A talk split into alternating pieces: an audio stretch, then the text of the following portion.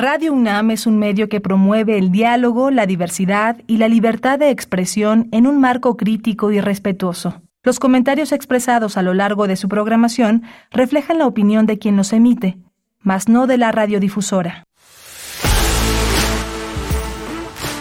Radio UNAM presenta Prisma RU.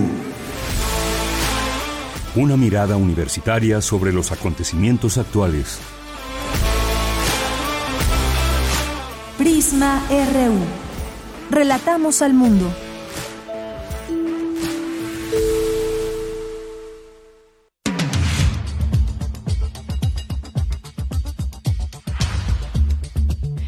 Muy buenas tardes, sean todas ustedes bienvenidas y bienvenidos a este espacio de noticias de Prisma RU de Radio UNAM. Siempre con mucho gusto los recibimos. Soy de Yanira Morán, a nombre de todo este gran equipo que hace posible este programa. Les saludamos con mucho gusto y hoy vamos a hablar de algunos temas que consideramos importantes hablar desde el análisis. Uno de ellos tiene que ver con eh, pues la aprobación que hizo el Senado de la República por unanimidad, una reforma constitucional que prohíbe el matrimonio infantil en todo el país, en especial en pueblos y comunidades indígenas donde esta práctica está muchas veces normalizada. Vamos a hablar de esto con la doctora Carmen Gabriela Ruiz Serrano, profesora de la carrera de la Escuela Nacional de Trabajo Social. Y vamos también a abordar este tema del maíz transgénico. México es autosuficiente en la producción de maíz para consumo humano, por lo que es necesario que se apruebe la iniciativa de reforma al artículo cuarto constitucional respecto a las modificaciones genéticas al maíz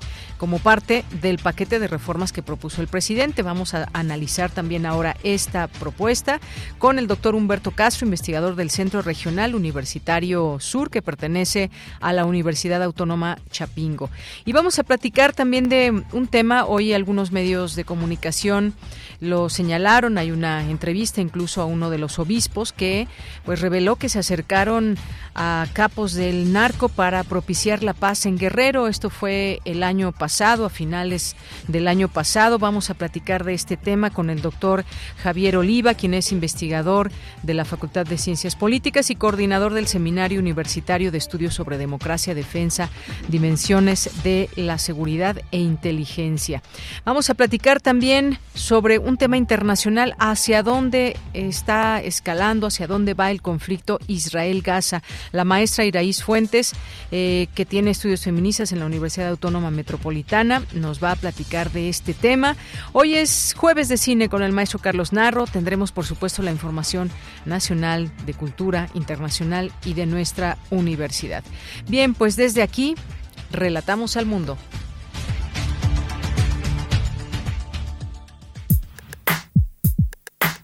Relatamos al mundo. Relatamos al mundo.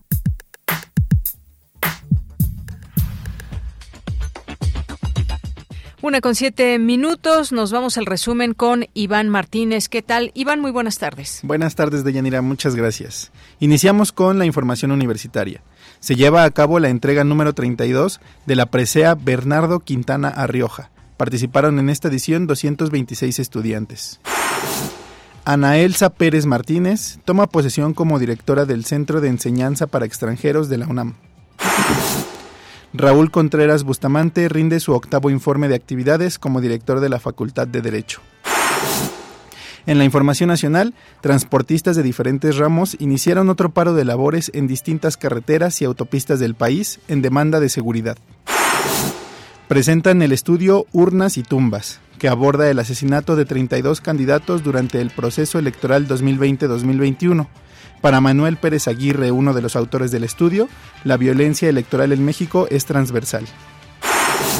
El presidente Andrés Manuel López Obrador avaló que obispos en Guerrero decidieran dialogar con capos del narco para pactar una tregua en Chilpancingo. Aseguró que todos debemos contribuir a la pacificación del país. A diferencia de cualquier enfermedad, las llamadas enfermedades raras conllevan ciencia e investigación. Así lo mencionó el director del Instituto Nacional de Investigación de Medicina Genómica, Jorge Meléndez.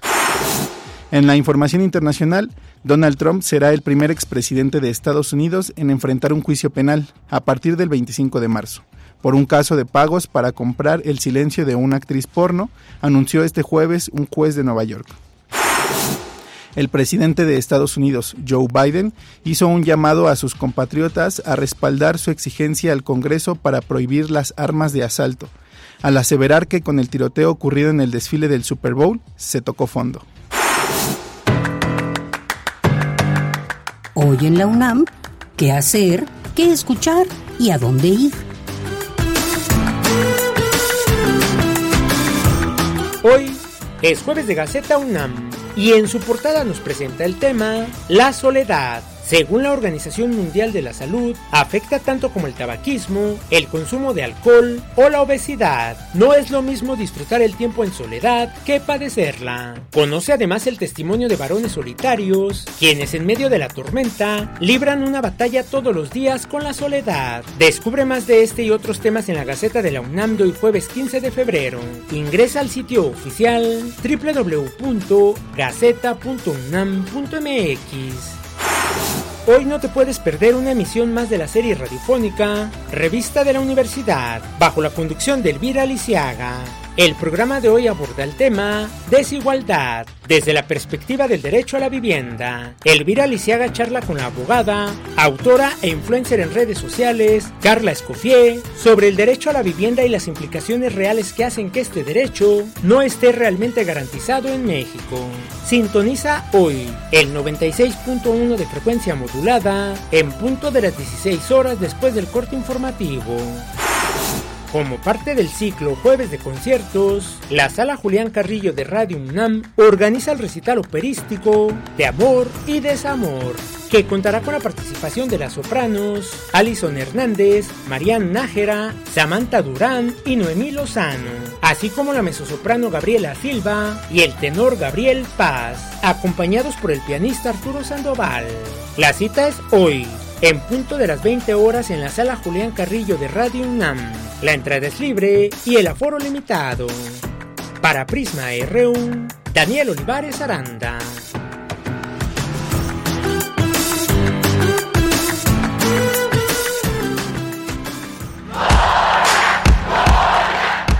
Campus RU.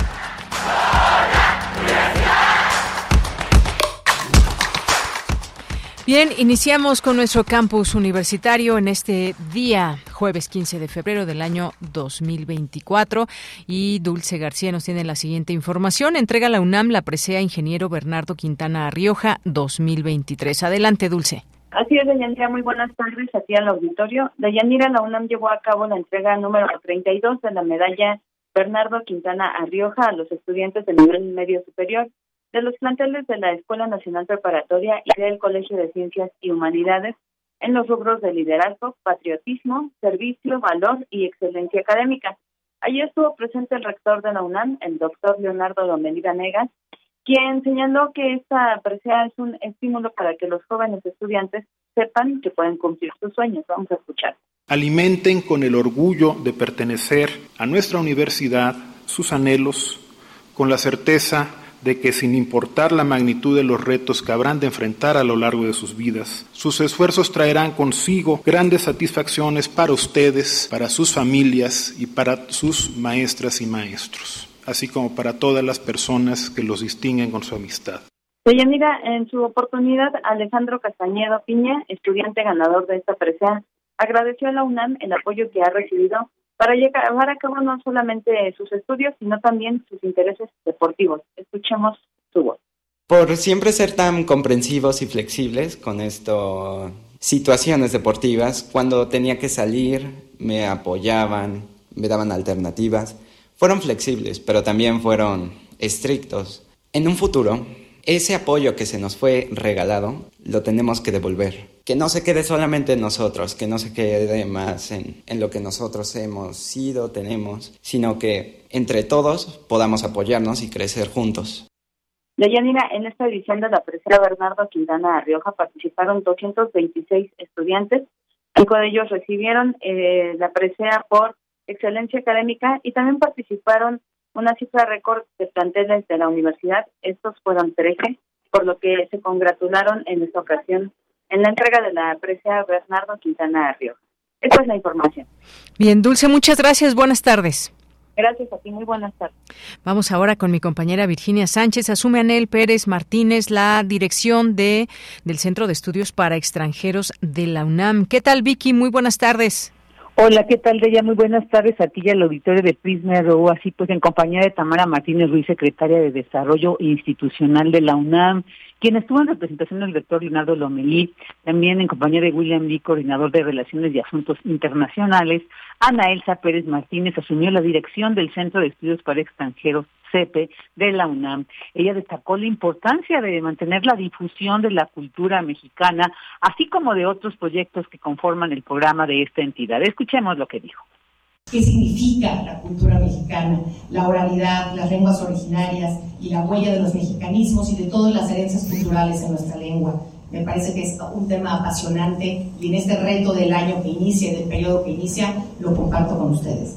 Me entusiasma muchísimo sumarme a partir de mañana a los proyectos de este centro, de este trabajo cotidiano, a una comunidad que, por lo que he estado viendo en todas sus redes y de lo que nos acaba de compartir el doctor Vital, es un centro que trabaja apasionadamente, con mucha inteligencia, con muchísimos valores, herramientas y posibilidades desde la universidad para, por así que, de, de para el mundo, ¿no?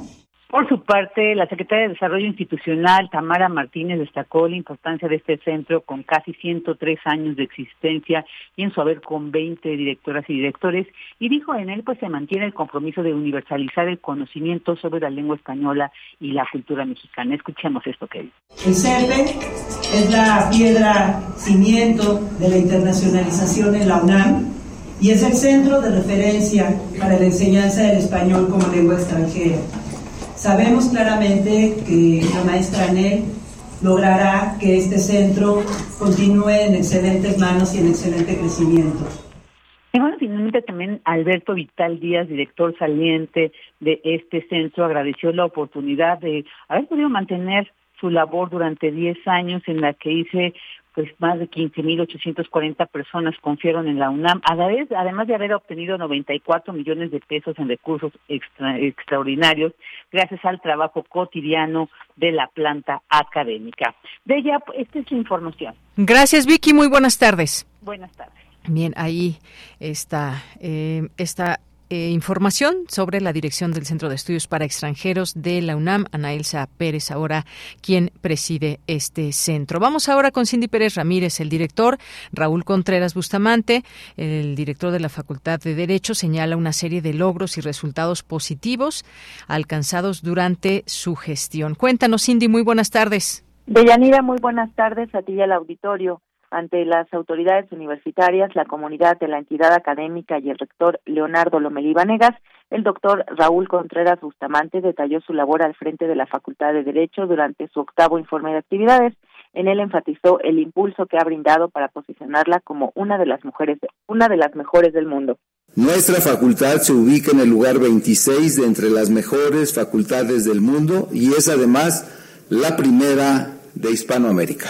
Para elevar la calidad de la docencia, a partir de 2016, hemos estimulado a nuestras profesoras y profesores a cursar estudios de posgrado. Con gran satisfacción informo a ustedes que el 61% de nuestro profesorado posee grados de especialidad, maestría y o doctorado, lo cual también beneficia a nuestro alumnado. En esta época registramos el mayor número de académicas y académicos registrados en el Sistema Nacional de Investigadores de CONACYT de toda nuestra historia. Asimismo, hizo hincapié en los esfuerzos que se hicieron para garantizar una educación de calidad a los alumnos durante la pandemia. Elaboramos y pusimos en línea una videoteca académica de la licenciatura para que los estudiantes pudieran ver y escuchar de manera asincrónica todos los temas de cada asignatura. A esta fecha, esta biblioteca cuenta con 845 videos producidos por la propia facultad y sus profesores. Además, convenimos con las casas editoriales la consulta gratuita de sus acervos bibliográficos virtuales, ascendiendo a 267.727 consultas durante la pandemia y a la fecha del presente informe a más de medio millón de consultas por parte de profesoras y alumnos. Deyanira, este fue el reporte del octavo informe de actividades y los logros alcanzados durante la administración del director de la Facultad de Derecho, Raúl Contreras Bustamante. Bien, pues muchas gracias, Cindy. Buenas tardes. Muy buenas tardes. Continuamos. Tu opinión es muy importante. Escríbenos al correo electrónico prisma.radiounam@gmail.com. El Senado eh, de la República aprobó por unanimidad una reforma constitucional que prohíbe el matrimonio infantil en todo el país, en especial en pueblos y comunidades indígenas. Para darnos una idea, hay datos que le comparto. Tan solo en 2020 en México se registraron más de 313 mil, más de 313 mil personas menores de edad. Estamos hablando entre 12 a 17 años en matrimonio o unión forzada. La mayoría de las uniones infantiles se presenta en niñas y adolescentes unidas con un hombre mayor que ellas. Además, las trayectorias de sus vidas están condicionadas por su género, edad y situación conyugal. Bueno, vamos a hablar de ese tema, un tema bastante eh, grave que sigue pasando hoy en día en nuestro país. Está en la línea telefónica la doctora Carmen Gabriela Ruiz Serrano. Ella es profesora de carrera de la Escuela Nacional de Trabajo Social y es especialista en temas de niñez y trata de personas. Doctora Carmen, bienvenida. Muy buenas tardes. Hola, Deyanira, muy buenas tardes a ti y a toda tu audiencia.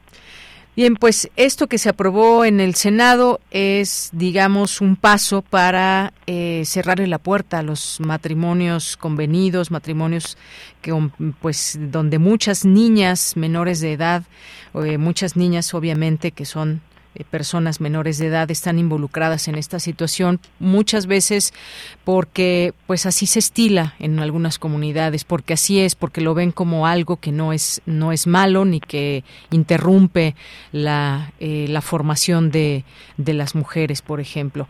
Eh, qué nos puede decir más allá de esta aprobación que pues sí es un gran paso pero cuál es la realidad que aqueja en nuestro país doctora pues primero que nada, de Yanira, aplaudo el que se coloquen estos temas, que se difundan. Sin duda estamos frente a un avance legislativo que está encaminado hacia la protección de niñas, niños y adolescentes en el territorio nacional.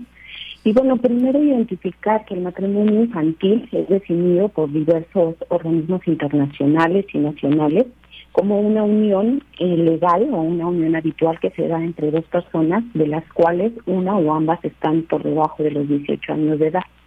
Al mismo tiempo, estamos frente a una práctica que evidentemente viola los derechos de niñas, niños y adolescentes, ya que, según el Consejo Nacional de Población, al separarse de su familia y amigos, pierden la libertad de relacionarse con otras personas de su edad, a desarrollarse de manera adecuada, participando en actividades educativas o comunitarias y desafortunadamente pues este tipo de uniones reducen sus oportunidades y la construcción de un proyecto de vida. Es así que, como vemos, es una práctica que desafortunadamente atenta en contra del desarrollo biopsicosociocultural y que, como bien planteabas tú de principio, pues habría que eh, mirarla más allá de eh, su cobijo eh, jurídico, que ya, insisto, es un avance, pero que está vinculado con otro tipo de problemáticas. Fíjate, en una revisión que hacía, nos encontrábamos que en México, entre el año 2010 y 2021, estamos hablando de un registro de aproximadamente 153 matrimonios infantiles. En estados, principalmente como Chiapas, Guerrero y Oaxaca que bueno, no es eh, secreto, que son estos estados en donde se viven mayores condiciones de pobreza, desigualdad, violencias y precariedad y en donde las mujeres hablantes de lengua indígena pues son las principales afectadas frente a esta práctica. Efectivamente, son las principales afectadas. Estamos hablando de, pues, un tema también de violación a los derechos de niñas, niños y adolescentes. Y se destacan eh, en esta aprobación, en especial pueblos y comunidades indígenas, porque hay estados como Oaxaca, Chiapas y Guerrero que persiste este matrimonio forzado de menores de edad. Y esta cifra me parece que revela de manera muy clara la problemática. Son, estamos estamos hablando de más de 300 mil niñas que han sido vendidas para matrimonio, una realidad que tenemos en, en este año y aún existen, desafortunadamente, esa es otra cosa con la cual eh, quizás eh, pues se tenga que trabajar mucho, doctora. Existen usos y costumbres en comunidades indígenas que pues vulneran a las mujeres sobre texto de su autodeterminación y autonomía que establece en la Constitución. Eso también se tocó el día de ayer en el Senado.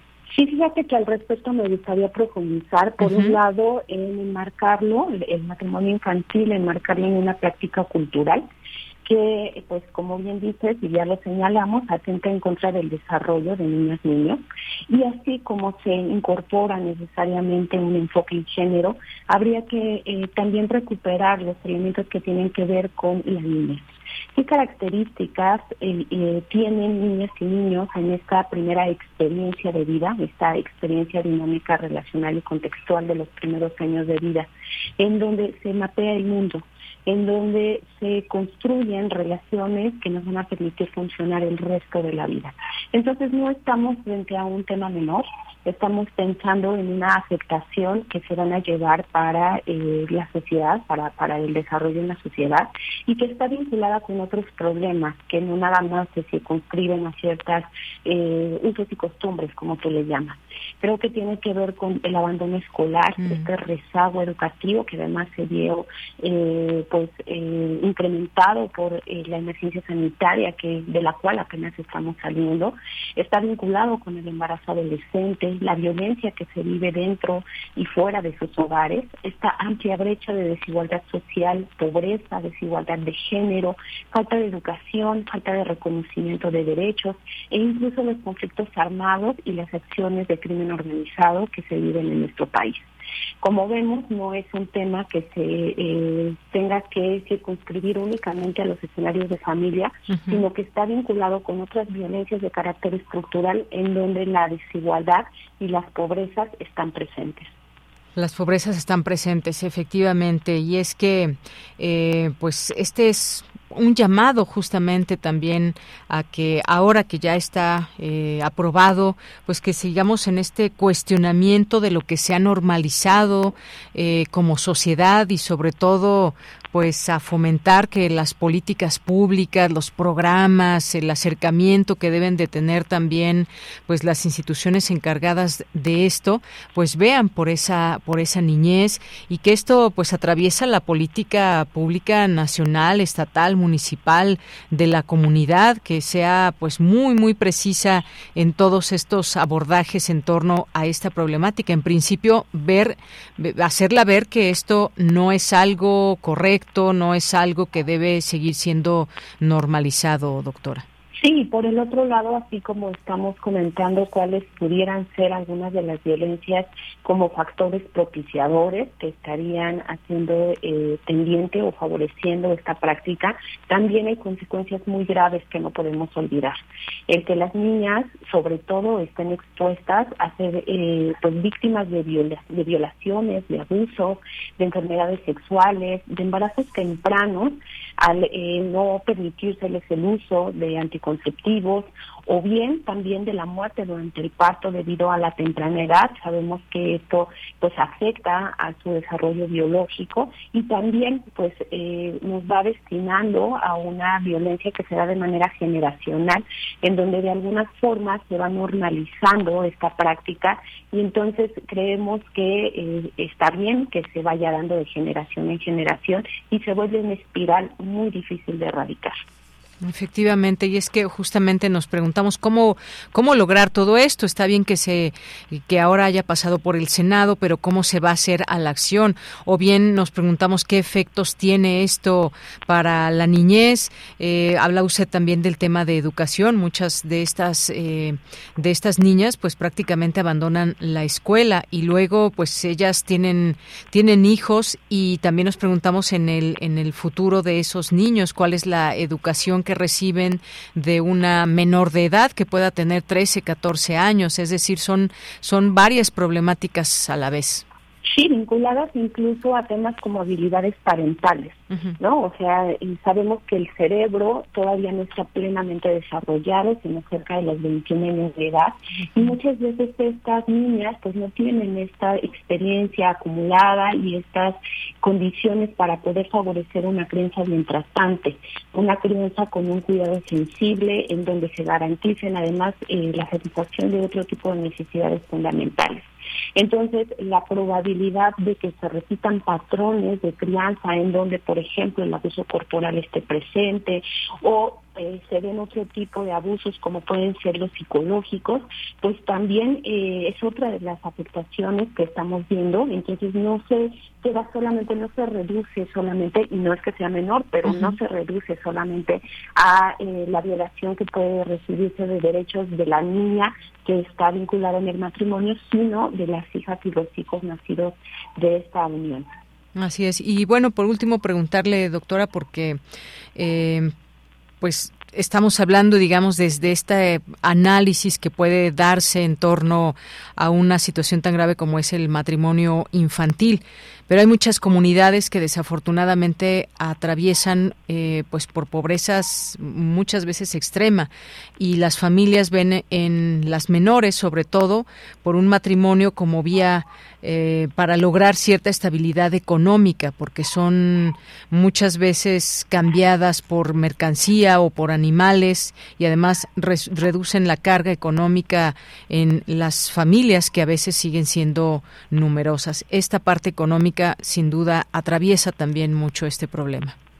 Tocas uno de los elementos a reflexionar, que bueno, si bien eh, es importante el que ya lo tengamos en una legislación, ¿qué otras aristas tendríamos que estar considerando? Porque en efecto, fíjate que la Ley General para Prevenir y Sancionar los Delitos en materia de trata de personas sí establece como un fin el matrimonio forzado. Y la línea entre el matrimonio forzado y el matrimonio infantil es muy delgada.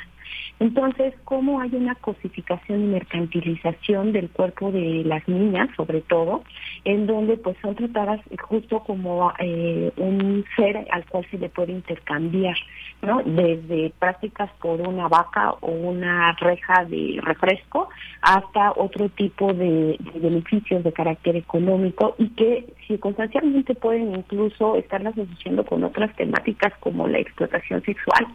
Entonces, creo que sí eh, pues puntuar que es un gran logro para el Estado mexicano y para nuestra sociedad el poder contar con esta protección jurídica, pero hay muchas otras cosas que tenemos que trabajar y que están justamente colocadas en estas desigualdades, rezagos educativos, condiciones económicas eh, eh que tendrían que estar pues garantizando el desarrollo de niñas y niños. Así es que la política pública pues nos queda todavía esta deuda de ir materializando estas condiciones de, de mejores condiciones materiales e instrumentales que de alguna manera inhiban que esta práctica eh, sobre el soporte de una mejor condición económica se sigan dando.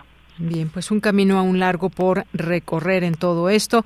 Por lo pronto, pues se tiene ya esta aprobación en el Senado que, pues, esperemos que generen los cambios pertinentes a la brevedad posible para que esto no suceda y no solamente sea el prohibir por prohibir, sino entender toda esta problemática eh, y darle solución a todo ello. Gracias, doctora Carmen Gabriela Ruiz Serrano, por estar aquí en Prisma RU de Radio UNAM. Les agradezco mucho el espacio, que tengan un excelente tarde. Igualmente para usted, hasta luego. Eh, la doctora es profesora de carrera de la Escuela Nacional de Trabajo Social y especialista en temas de niñez y trata de personas. Continuamos. Prisma RU. Relatamos al mundo. La iniciativa de reforma enviada por el presidente Andrés Manuel López Obrador para prohibir el maíz transgénico busca proteger al maíz como elemento de identidad nacional. Eso es lo que se expuso el día de ayer, miércoles, en Palacio Nacional, en la conferencia mañanera, y estuvo la secretaria del Medio Ambiente, María Luisa Albores, y René Sánchez Galindo, director general de Instrumentos Presidenciales y Asuntos Internacionales de la Consejería Jurídica, y explicaron el objetivo de las iniciativas que fueron enviadas al Congreso relacionadas con el medio ambiente, por las que se busca modificar algunos artículos de la Constitución. Hablemos de este tema En principio, eh, México es autosuficiente en la producción de maíz para consumo humano. ¿Cómo pues están planteadas estas reformas, estos cambios a eh, artículos de la Constitución. Ya es en la línea telefónica. Agradezco que nos tome la llamada al doctor Humberto Castro, él es investigador del Centro Regional Universitario Sur, perteneciente a la Universidad Autónoma Chapingo, ubicado en Oaxaca, y es especialista justamente en el tema de maíz. Doctor Humberto, bienvenido. Buenas tardes. ¿Qué tal? Muy buenas tardes y gracias por la entrevista. Gracias a usted por su tiempo, doctor. ¿México es autosuficiente en la producción de maíz para consumo humano? Empecemos por ahí, doctor. ¿Qué, qué respuesta daría a este tema frente a la prohibición que se insiste del maíz transgénico a nuestro país? Eh, bueno, sí, producimos suficiente maíz blanco, que es el que se destina principalmente al consumo humano. Incluso hay años eh, que hay algún gravis, ¿verdad?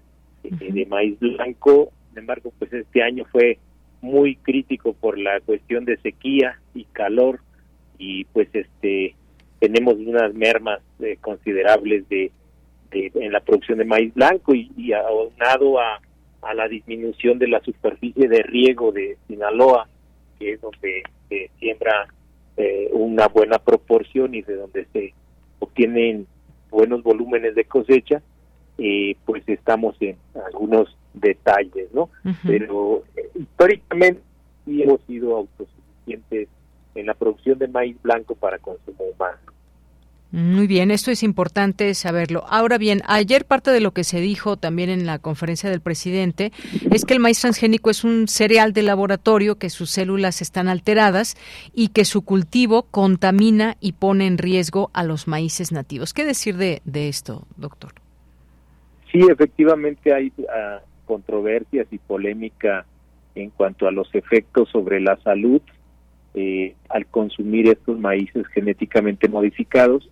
También hay controversia en cuanto a, a la polinización, ya que el maíz es eh, una planta alógama de polinización libre y se cruza muy fácilmente cuando coincide el polen de una planta ajena a la variedad que estamos cultivando y bueno, ahí hay un asunto de patentes, ¿verdad? Que es lo que eh, conlleva a otro, a otro ámbito más allá de eh, salud, ambiente o protección de la riqueza genética del maíz nativo, pero también implica la parte económica ahora, ¿no? Entonces, este, son tres aspectos muy, muy, muy eh, con aristas muy fuertes eh, sobre el maíz transgénico y el maíz nativo de nuestro país. Claro. Y además también todo esto, eh, doctor, en el marco de esta propuesta que, propone el presidente el pasado 5 de febrero, eh, en un momento donde ha, habido disputas comerciales con Estados Unidos referentes a esta prohibición del maíz transgénico, que se ha dado un plazo para que finalmente llegado, pues ya no se permita la entrada de maíz transgénico. Eh, ¿Qué tan viable es esto? Y pues poniéndolo en este marco, porque Estados Unidos es algo que no le ha parecido mucho esta, este señalamiento, esta propuesta. Pues bueno, una parte es la, la cuestión comercial y bueno, eh, somos un mercado bastante atractivo para los productores de maíz de Estados Unidos. Eh, sin embargo, pues también creo que las, las reformas y las iniciativas que se propongan por parte del gobierno requieren de acciones a nivel interno, ¿no? Yo creo que no no basta y no es una solución prohibir la importación de maíz transgénico, eh, sino más bien creo que debería ir en el sentido de apoyar, de, de, promover y de brindar o generar condiciones para mejorar nuestra producción de maíz en el país, ya que tenemos un problema de que somos deficitarios en, maíz amarillo. Entonces, y ese maíz amarillo es el que se utiliza para la industria de alimentos balanceados para el ganado y para la molienda húmeda, que es la industria eh, donde se obtienen diferentes eh, componentes o subproductos del maíz. Entonces, eh, ahí es donde tenemos el problema, no tanto en el maíz blanco, sino el problema radica en el maíz amarillo. y, bueno, no ha habido a nivel nacional de, pues desde siempre eh, programas o, estrategias nacionales que, apoyen a, o que motiven, incentiven la producción de maíz amarillo. Entonces, yo ya tiene mucho tiempo de, la de, la oposición al maíz amarillo transgénico que se importa, principalmente de Estados Unidos, pero luego hemos recurrido a importar de Argentina o de Brasil, este, pero más bien yo siempre he, pugnado porque se deba de, de promover, impulsar, apoyar, crear las condiciones para fomentar la producción de maíz amarillo, porque eh, pues vamos a, a, tener este déficit y, entonces nos vamos a meter en un problema mayúsculo, ¿verdad? Porque pues toda la industria de alimentos balanceados para la ganadería, eh, las engordas y la producción de leche y huevo, pues se va a colapsar y también pues la, la tenemos más de cinco mil productos donde participa el maíz y muchos son derivados de esta molienda húmeda de donde se extraen muchos subproductos de, esta industria, ¿no? Y es con maíz amarillo transgénico principalmente. Efectivamente. Algo que también eh, eh, se dijo, doctor, eh, o que está señalado en esta pretensión de, reforma, es que la siembra de transgénicos en los países implica un mayor riesgo debido a la intromisión irreversible en la cadena evolutiva de las especies cultivadas y silvestres. Esto de acuerdo con lo que se dio a conocer por parte del presidente. qué nos puede decir sobre este punto? Eh, pues sí, hay una alteración definitivamente de la, de la evolución natural este, y creo que hay otras técnicas, no precisamente eh, de, de, introducir transgenes a, las plantas, este, sino hay otras técnicas como es la edición genética, que bueno, desgraciadamente en el país también eh, no hemos desarrollado infraestructura y especialización para poder este desarrollar estas técnicas de mejora genética. Entonces creo que ah, otra vez considero que vale la pena apoyar y promover a, instituciones de investigación y desarrollo que puedan brindarnos alternativas, ¿no? Más allá, yo creo que de preocuparnos, debemos de ocuparnos, eh, pues, alter, en alternativas. Ahorita eh, tenemos, por ejemplo, en, trabajos de investigación sobre resistencia a sequía y a calor, que son dos aspectos que nos está marcando el cambio climático de manera pues muy severa y si no trabajamos en ello, pues vamos a tener serios problemas, ¿no? y, bueno, ahí creo que sí deberíamos de tener más acciones de esa política pública porque pues no va a bastar en decretar el prohibir si no tenemos eh, la producción y la alternativa. Bien. Doctor, por último le pregunto, ¿es viable entonces desde su punto de vista esta, esta reforma y la postura de México tiene que seguir siendo en este sentido muy clara frente a Estados Unidos pese pues a lo que ha pasado? Recordemos el año pasado la Secretaría de Economía fue notificada por la oficina de representante de la representante comercial de Estados Unidos sobre su intención de dirimir a través de un panel pues todo este tema que a final de cuentas pues no queda todavía todavía, claro. Esa debe ser la postura, digamos, pues no decirlo nacionalista, sino de interés de México sobre el tema del maíz transgénico. Claro que sí, debemos de luchar por protegerlo y, y por este alcanzar la soberanía, ¿verdad? Y la seguridad alimentaria pero este creo que con políticas públicas que nos apoyen tanto investigadores como productores eh, y toda la cadena eh, es como podemos hacer frente a, pues no solamente a decretar una prohibición de importación, sino más bien a generar investigación, desarrollo y producción de nuestro cereal eh, y que realmente pues lo dependamos con esta parte nacionalista de ser un cultivo nativo. Muy bien. Bueno, pues creo que nos, nos eh, deja muy claro esta postura, doctor, frente a esta eh, propuesta que hay que entender en todo este sentido, qué es lo que está involucrado, este maíz blanco, si es eh, viable, como usted decía al inicio también, que es autosuficiente en la producción de maíz para consumo humano. Y bueno, pues veremos qué pasa en lo subsecuente respecto a esta reforma también que hoy, gracias a usted, hemos podido analizar. Muchas gracias, doctor. Hasta luego, muchas gracias a ustedes, que estén muy bien.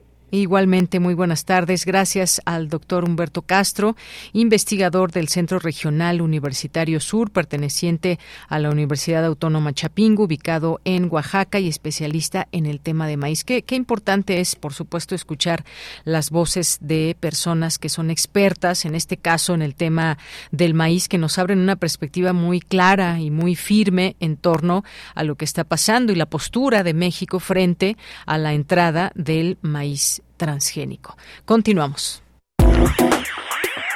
Queremos escuchar tu voz. Síguenos en nuestras redes sociales. En Facebook como Prisma RU y en Twitter como arroba PrismaRU. Bien, pasemos ahora a un tema que siempre es importante de seguir, cómo va el tema de la violencia, cómo va el tema, eh, bueno, en sus distintas aristas o cómo se avanza desde el gobierno o no frente a este reto tan grande que se tiene, eh, pues de cara además a un proceso electoral donde hemos visto también eh, violencia electoral, desafortunadamente. Y bueno, pues salió una nota que fue compartida en distintos medios de comunicación en referencia a pues el obispo de la diócesis de Chilpancingo Chilapa, José de Jesús González Hernández, que reveló que los cuatro obispos de Guerrero se reunieron con jefes del crimen organizado para buscar la paz, para buscar la pacificación de este estado, pero que no lograron acuerdos en estas negociaciones. Evidentemente, pues es una situación que llama la atención.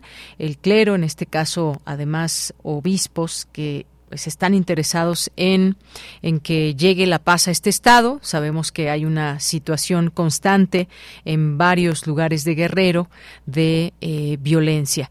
Y pues queremos analizar este tema. Ya está en la línea telefónica el doctor Javier Oliva. Él es investigador eh, y académico de la Facultad de Ciencias Políticas y Sociales me parece que se cortó la comunicación, y es coordinador del Seminario Universitario de Estudios sobre Democracia, eh, Democracia, Defensa, Dimensiones de la Seguridad e Inteligencia, el eh, SUETSI. Y bueno, pues en un momento más lograremos contactarlo para que nos dé su punto de vista sobre este tema que, por supuesto, preocupa, que eh, bueno, hay una respuesta ya también del presidente, que para muchos puede resultar polémica, pero qué tanto, qué tanto puede influenciar, pues, la eh, jerarquía católica en un tema como este. Bien, pues se estaba dando este preámbulo al tema. Eh, doctor, doctor Javier Oliva, ¿cómo está? Muy buenas tardes. ¿Qué tal, Muchas gracias por la oportunidad aquí, listo para la entrevista en Prisma. Bien, pues gracias, doctor. Y pues justamente usted como coordinador de este seminario universitario de estudios sobre democracia, defensa, dimensiones de la seguridad e inteligencia, pues lo hemos buscado para este tema. Cuatro obispos se acercaron a capos del narco para propiciar la paz en Guerrero. ¿Qué, qué análisis hace usted derivado de esto? Sí, bueno, lo primero es que hay que poner antecedentes para nuestro radio auditorio, eh, porque tampoco es algo inédito en lo que se refiere a la institución de la Iglesia Católica en nuestro país.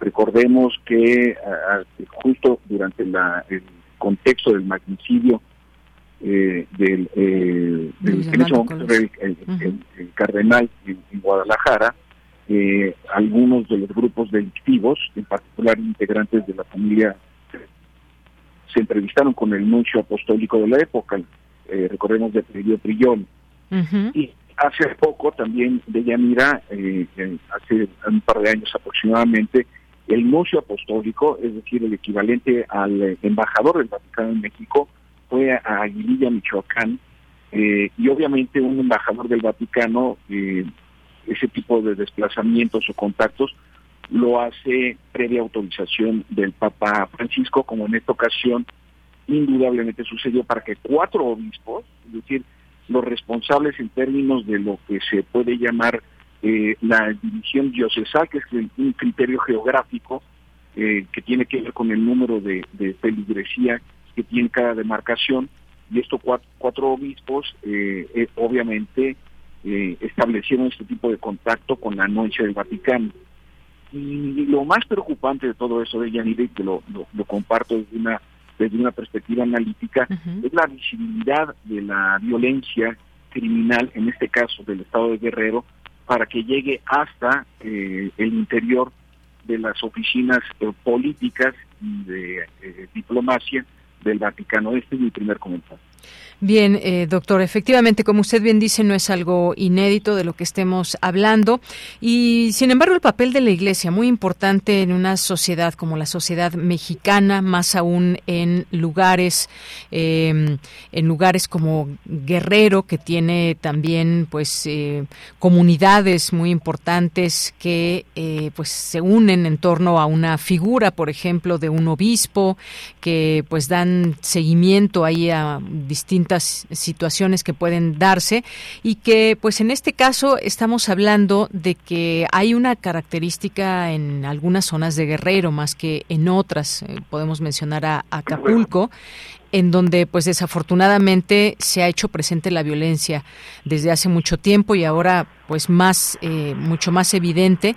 Qué es lo que pues significa en una sociedad como la mexicana que el clero, digamos, se reúna, o estos obispos en particular, se reúnan con eh, capos eh, para tratar de negociar la paz, para decirles, vamos a hacer un alto, una tregua, para tener eh, tranquilidad en algunas zonas y además que hayan sido rechazados. trasciende que esta reunión fue a finales del año pasado.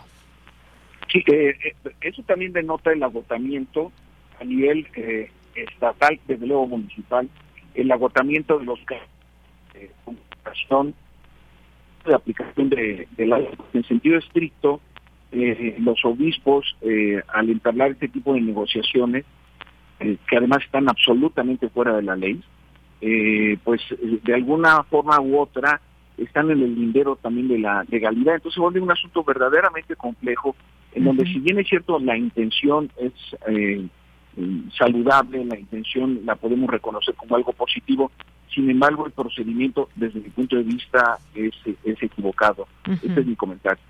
Están, digamos, tratando de abonar los obispos a generar algún tipo de pacificación a esta zona. Hoy le preguntaban al presidente justamente sobre este tema y pues él dijo que pues está bien que toda la gente quiera participar o que en este caso eh, estos religiosos puedan unirse a la pacificación en el estado de Guerrero. ¿Qué, qué opina de esta respuesta del presidente, doctor? Bueno, en ese sentido sí suma, digámoslo así, y desde distintas perspectivas es algo es algo positivo. Pero aquí insisto en la, la participación de una iglesia puede ser católica, protestante, presbiteriana. El, tema no es la no es la orientación de la fe, sino como actor político que está poniendo en evidencia. Entonces esto me parece que es muy importante tomarlo en consideración y que si bien es cierto, como decía en mi anterior eh, eh, respuesta, abona a, o intenta abonar a la paz, pues el resultado fue negativo. Entonces, eh, ¿qué es lo que sigue para el Estado de Guerrero en una circunstancia en donde ni la intervención del Vaticano, porque no solamente son los cuatro obispos en términos de una provincia diocesal, sino qué, qué, es el paso que sigue para buscar la paz y la tranquilidad de la enorme mayoría de guerrerenses y guerrerensas que son gente de buena fe, son gente de trabajo y que se encuentran sometidos a lo que yo denomino la tiranía del crimen. Esta es mi tercera respuesta. La tiranía del crimen, efectivamente, doctor, porque pues hemos visto que incluso se apropian del transporte público, que hacen pues eh, una especie de presión eh, y son también enfrentamientos que hemos visto entre distintos cárteles. Bueno, hoy el presidente aseveró que sacerdotes, pastores, integrantes de todas las iglesias eh, pacifican y ayudan al, al, país. No obstante, también pues dijo que la responsabilidad de garantizar la paz y la tranquilidad le corresponde al Estado.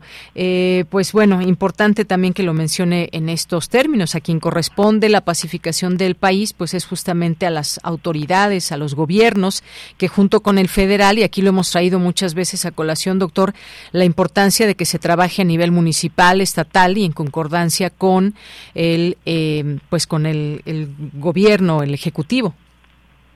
Así es, por eso me parece, eh, y yo concuerdo con la expresión del presidente de la República en el sentido de que eh, se conocen, eh, bueno, desde el punto de vista de la autoridad, se pueden avalar este tipo de esfuerzos, pero sin duda alguna la responsabilidad en primera instancia es local y el respaldo de la federación para alcanzar las condiciones de paz para el desarrollo, de, en este caso específico del estado de Guerrero. Así es, eh, doctor.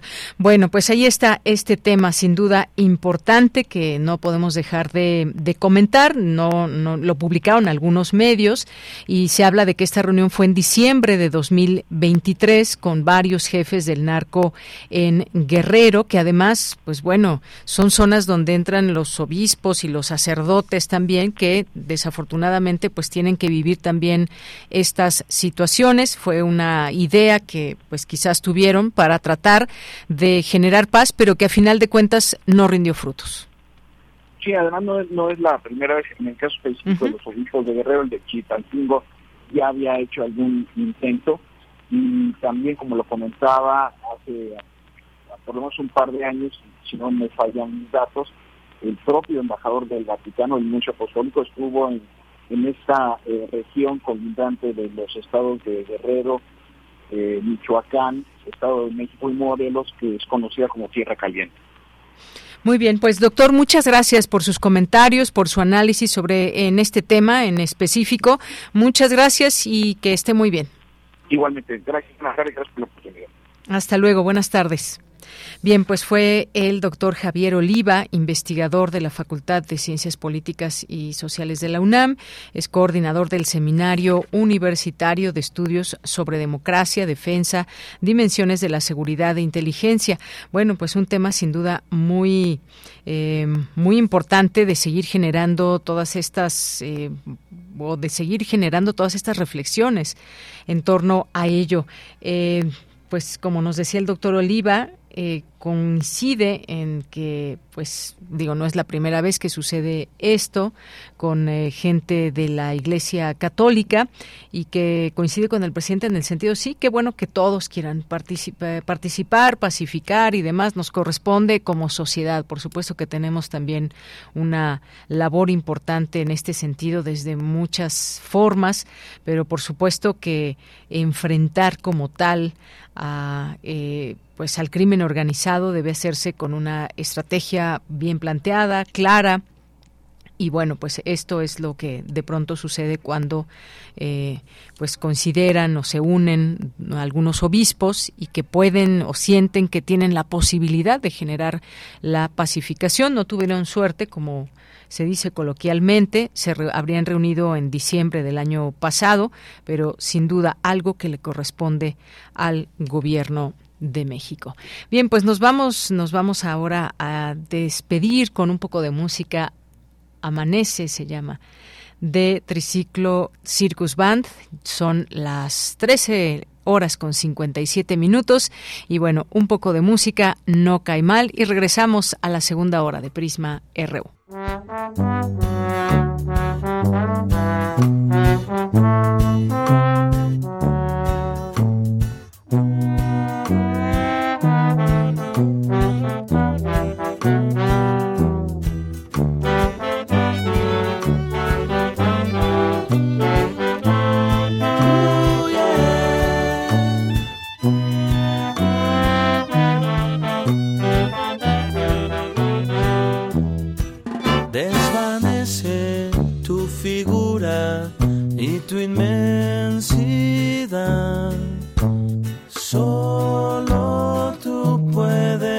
Saciar mi soledad.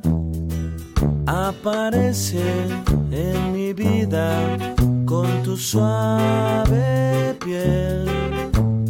Yo también te doy amor, felicidad.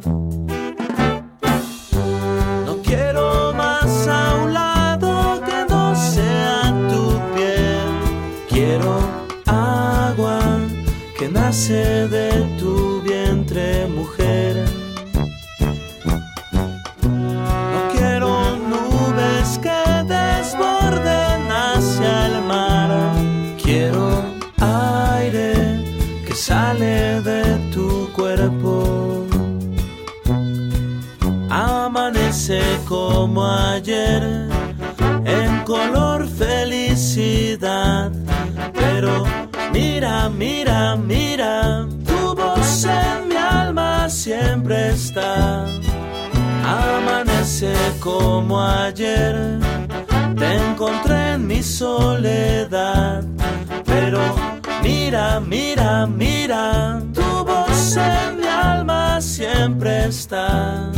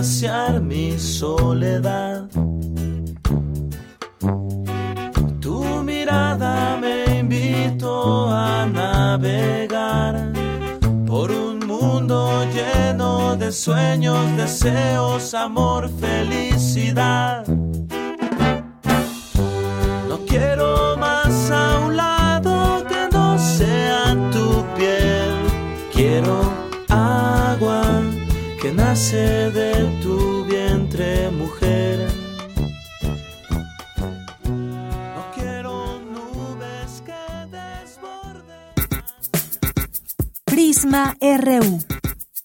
Relatamos al mundo.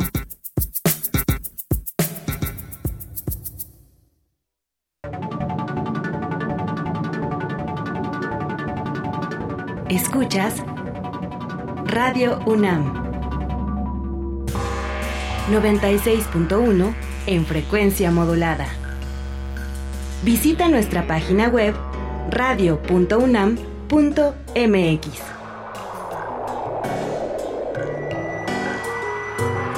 Radio UNAM, Experiencia Sonora.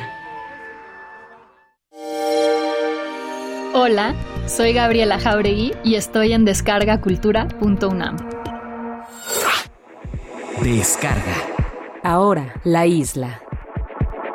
Lo que van a escuchar es la primera parte de mi novela, Feral. Transcurre en un presente, pero en realidad ese presente es el futuro, es un futuro bastante distante, post-cataclísmico, post-apocalíptico.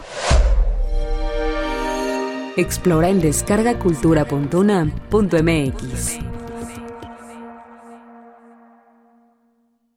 México es un país de sueños, ilusiones, esperanza y aspiraciones. Somos el país de las ideas. Nos enorgullecen nuestras tradiciones, paisajes y familias. Las y los mexicanos anhelamos a tener un país seguro, competitivo, productivo, con oportunidades para todas y todos. Vemos en la niñez nuestro futuro, en nuestros adultos el pasado, sin perder de vista nuestro presente. Nada ni nadie nos puede detener. Somos un partido de innovaciones. Somos de izquierda, la verdadera izquierda. Somos PRD.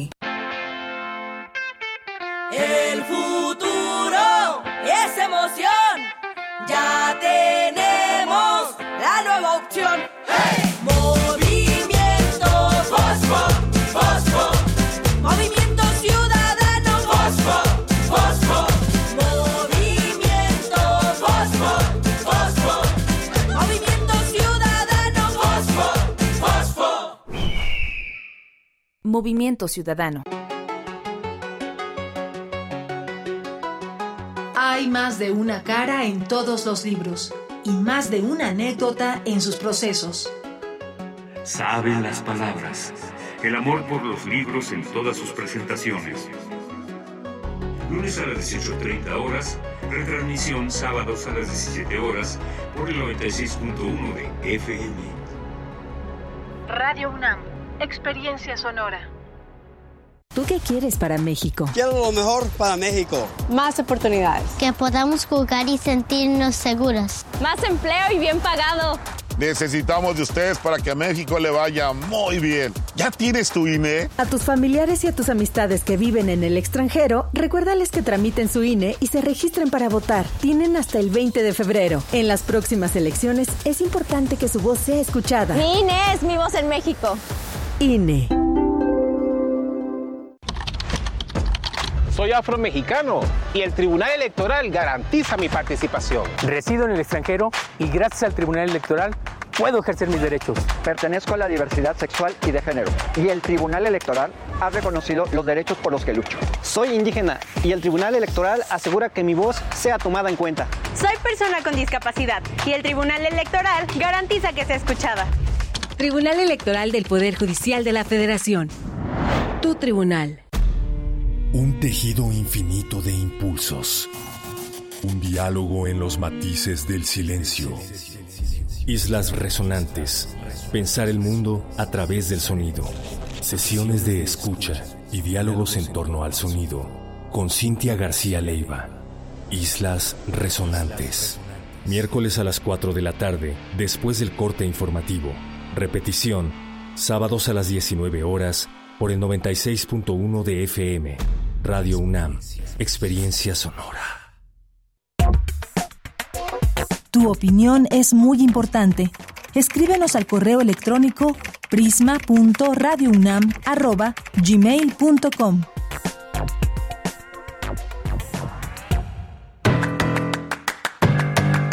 Mañana en la UNAM, ¿qué hacer? ¿Qué escuchar? ¿Y a dónde ir? El Instituto de Investigaciones Sociales de la UNAM organiza la segunda sesión del seminario Sociedades Reservadas y Grupos Secretos Católicos en los siglos XX y XXI. Un análisis sobre la conspiración y el secreto, que se llevará a cabo el próximo 19 de febrero en punto de las 17 horas en la sala 2 del auditorio Pablo González Casanova del Instituto de Investigaciones Sociales de la UNAM. O sigue la transmisión en vivo a través de sus redes sociales. Como parte de las actividades del 11F, Día Internacional de las Mujeres, Jóvenes y Niñas en la Ciencia, se llevará a cabo un conversatorio con investigadoras universitarias del Instituto de Ingeniería y el Instituto de Geografía de la UNAM quienes compartirán con el estudiantado de la preparatoria número 8 sus logros y retos a los que se han enfrentado en su formación académica y en su desarrollo profesional en el ámbito de la ciencia. Las citas mañana viernes en punto de las 10.20 y 12 horas en el auditorio LACE 1D de la preparatoria número 8. Te recomendamos el seminario Ciberseguridad y Derecho Internacional Humanitario hacia un emblema digital, que será impartido por Paola Burgos y Mauro Viñati del Comité Internacional de la Cruz Roja. Las citas mañana viernes en punto de las 11 horas en la sala de conferencias Mónica Berea, ubicada en el séptimo piso de la Torre 2 de Humanidades. Para Prisma RU, Daniel Olivares Aranda.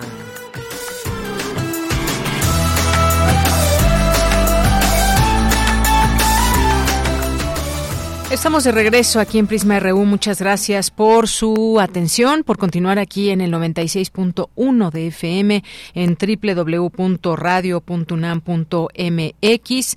Gracias a quienes nos escuchan a través de cualquier plataforma, donde quiera que sea que nos estén escuchando. Muchos, muchos saludos y gracias a quienes nos escriben también en nuestras redes sociales, que por cierto no hemos comentado el día de hoy o no hemos dicho cuáles son. Si ustedes son nuevos, apenas nuevos radioescuchas, pues nuestras redes sociales son arroba Prisma RU en Twitter o X y en Facebook, así nos encuentran como Prisma RU.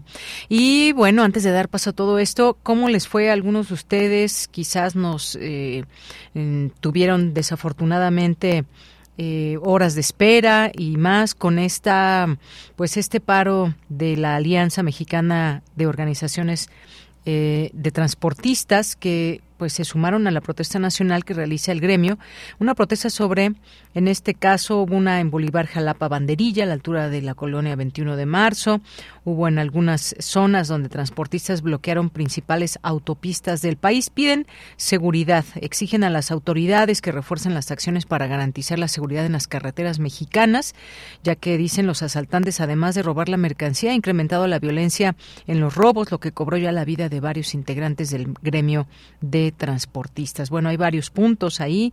Eh, Caminos y Puentes Federales, en tanto, emitió un aviso a la población ante la posible afectación a la circulación de esta protesta. Hubo ahí en la México Pachuca también Hubo también en eh, Zapotlán de Juárez Hidalgo, realizaron bloqueos intermitentes y así en algunos lugares, en Guerrero, la MOTAC exige eh, prohibir los autotanques doblemente articulados.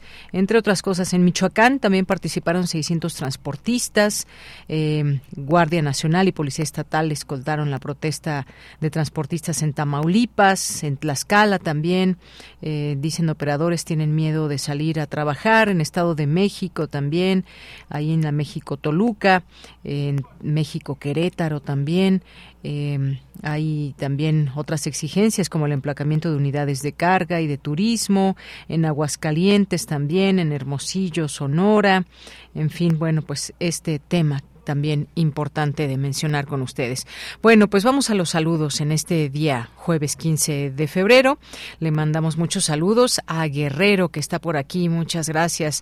A Abel eh, eh, Fernández, a Jorge Morán Guzmán. Dice, ¿por qué Guerrero siempre ha sido un estado con tantos problemas que en general ha generado mucha pobreza? Pues sí, pasan gobiernos y gobiernos y no sale de esa pobreza en algunas zonas más que otras el caso de Guerrero y la pobreza, pues sabemos, genera distintas situaciones y problemáticas.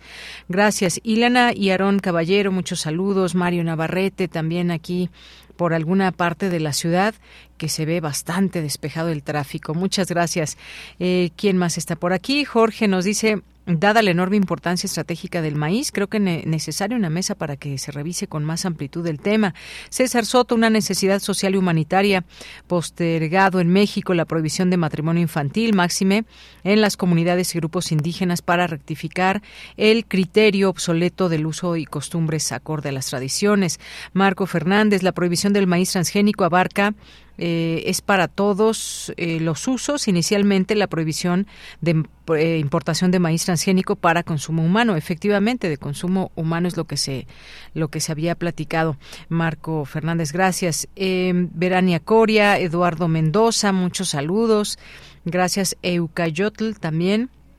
Eka, Ekauyotl nos dice, hola, he aprendido esto, mujer y hombre son categorías que alcanzamos a lograr cierta madurez, entonces una persona menor de edad es un joven o una joven adolescente, de igual manera la niñez ya no es parte de la adolescencia, ojalá y mi comentario aporte para bien. Pues sí, efectivamente, eh, claro, se entiende lo que tú dices. Eh, las edades pues están marcadas, hay leyes que nos dicen hasta dónde hasta dónde se termina de ser niño, cuando empieza la pubertad, la adolescencia, la madurez y bueno, cuando hablamos de madurez hablamos de muchas cosas, no solamente el propio cuerpo, sino también la mentalidad de una niña a una mujer o un niño a un hombre. Claro que sí, gracias que nos comentas esto, Carmen Valencia. Eh, gracias también. Lorenzo Sánchez dice mi comentario de hoy, no al matrimonio infantil, no al maíz transgénico. Viva Palestina libre. Un abrazo. Gracias, eh, Lorenzo. Eh, Jorge nos dice una felicitación para los alumnos ganadores de la presea Bernardo Quintana Rioja de nivel medio superior de la UNAM, el Instituto Politécnico y el CONALEP. gracias. También Alejandra Macías Sánchez Gracias por escribirnos. Jorge nos dice cordiales saludos a todo el equipo. Ya es jueves, feliz día. Carmen Valencia también, muchas gracias. Eh, gracias a nuestros amigos del Sudimer, del PUIC, el Sudimer que nos invita, nos invita a la presentación del libro Me voy porque me voy historias de profesionistas mexicanos en Estados Unidos. Y bueno, es para el próximo 23 de febrero de 11 a 12 a través de su, eh, es un evento virtual, una transmisión a través de su Facebook Live, Sudimer UNAM, así por si quieren anotarlo de una vez, eh, cuál es su Facebook Sudimer UNAM y es el próximo 23 de febrero de 11 a 12 esta presentación de Me Voy porque me voy, historias de profesionistas mexicanos en Estados Unidos. Bien, pues muchas gracias que nos siguen. Gabani también muchos saludos. Eh, gracias también a Armando de la Fuente, muchas gracias. A Mike también eh, y a todas las personas que nos escriban. Con gusto les seguimos leyendo sus comentarios. Rosario, feliz día de la mujer mexicana. Muchas gracias, Rosario Durán. Diana Elguera también nos manda muchos saludos. Y bueno, pues vámonos ahora a la información en esta segunda hora. Presentan el estudio Urnas y Tumbas, mi compañera Cristina Godínez con la información. Adelante, Cristina. Buenas tardes, Deyanira. Un saludo para ti y para el auditorio de Prisma RU. En el Colegio de México y como parte del Seminario sobre Violencia y Paz fue la presentación de este trabajo, en el cual se analizó el tema del asesinato de 32 candidatos durante el proceso electoral 2020-2021. Manuel Pérez Aguirre, uno de los autores del estudio, dijo que hay muchos tipos de violencia electoral y ellos se enfocaron en esa que mediante la eliminación de candidatos busca la modificación de resultados. Y encontramos tres respuestas principales. La primera es que es eminentemente local. Casi todas las víctimas, 85%, competían por cargos municipales. En segundo lugar, las víctimas son opositoras al alcalde en turno. Y la experiencia política no es tan determinante como hubiéramos pensado en un primer momento, ¿no? La violencia electoral en México es transversal. Encontramos que en realidad afecta o las víctimas pertenecen a casi todos los partidos políticos. Hay víctimas de Morena, hay víctimas de Movimiento Ciudadano, hay víctimas del PAN. Entonces, por lo tanto, lo que queremos decir con esto es que el sistema de partidos mexicano en realidad está afectado. Básicamente todo el sistema político en conjunto está amenazado, ¿no? Y está violentado. Nacheli Ramírez, presidenta de la Comisión de Derechos Humanos de la Ciudad de México, expuso que el estudio aporta elementos para el análisis de contexto nos da elementos para poder cruzar mapas de riesgo, para poder hacer mapeos, caracterizaciones y otro tipo de rutas que nos permitan proceder a este avanzar en eso. Lo otro es siempre pensar que muy difícilmente y mucho menos en la violencia política, en términos de cuándo, cómo tenemos que tomar seriamente las amenazas, porque la violencia, es decir, no hay ninguna que no sea más que esporádicamente producto solamente de la casualidad. Por último, el consejero electoral Martín Faz señaló que ante el proceso electoral que se avecina, el panorama es inquietante. Uno de los criterios para la asignación de seguridad a las candidaturas tiene que ver justo con la existencia de amenazas, incluso hasta parece como si fuera un requerimiento, lo cual el estudio muestra claramente que no es el caso en la gran mayoría pareciera, y eso también es sumamente preocupante, que estos asesinatos tuvieron una intención preventiva y que no estuvieron acompañadas de amenazas previas. Deyanira, este es mi reporte. Buenas tardes. Gracias, Cristina Godínez. Vamos ahora con Emiliano Tobar. El trabajo de los químicos influye en el avance del, del sistema de salud mexicano y en el sistema de salud mundial. Adelante, Emiliano. Buenas tardes, Deyanira. A diferencia de cualquier enfermedad, las enfermedades raras conllevan ciencia e investigación. Así lo mencionó el director del Instituto de Investigación de Medicina Genómica, Jorge Meléndez Sacla. El doctor también se refirió a las medidas que se han tomado en conjunto con algunas instituciones de salud como el IMSS y el ISTE. En la Facultad de Química de la UNAM se lleva a cabo el primer coloquio de enfermedades raras, donde diversos especialistas se han referido al tratamiento e investigaciones sobre las enfermedades poco comunes. El doctor Meléndez Sacla lo mencionó de la siguiente manera en estos momentos lo que nos encontramos haciendo para paliar este asunto de ir de un paciente a un grupo de pacientes a poder potencialmente extenderlo a la población es de inicio estamos este, eh, incursionando en el programa de gratuidad lateral con la Secretaría de Salud, el IMSS y el ISTE. Hemos hecho la solicitud específica para que las pruebas canómicas se incluyan en la gratuidad lateral, lo cual permitiría que estas instituciones pudieran derivar pacientes a nosotros y nosotros pudiéramos elaborar el exoma el exoma clínico, el exoma completo, que aún así nos quedaríamos corto como vamos, cortos como vamos a, a, a platicarles. Jesús Navarro Torres, presidente de la Organización Mexicana de Enfermedades Raras y vicepresidente de la Alianza Iberoamericana en este ámbito, mostró la situación actual sobre el tema.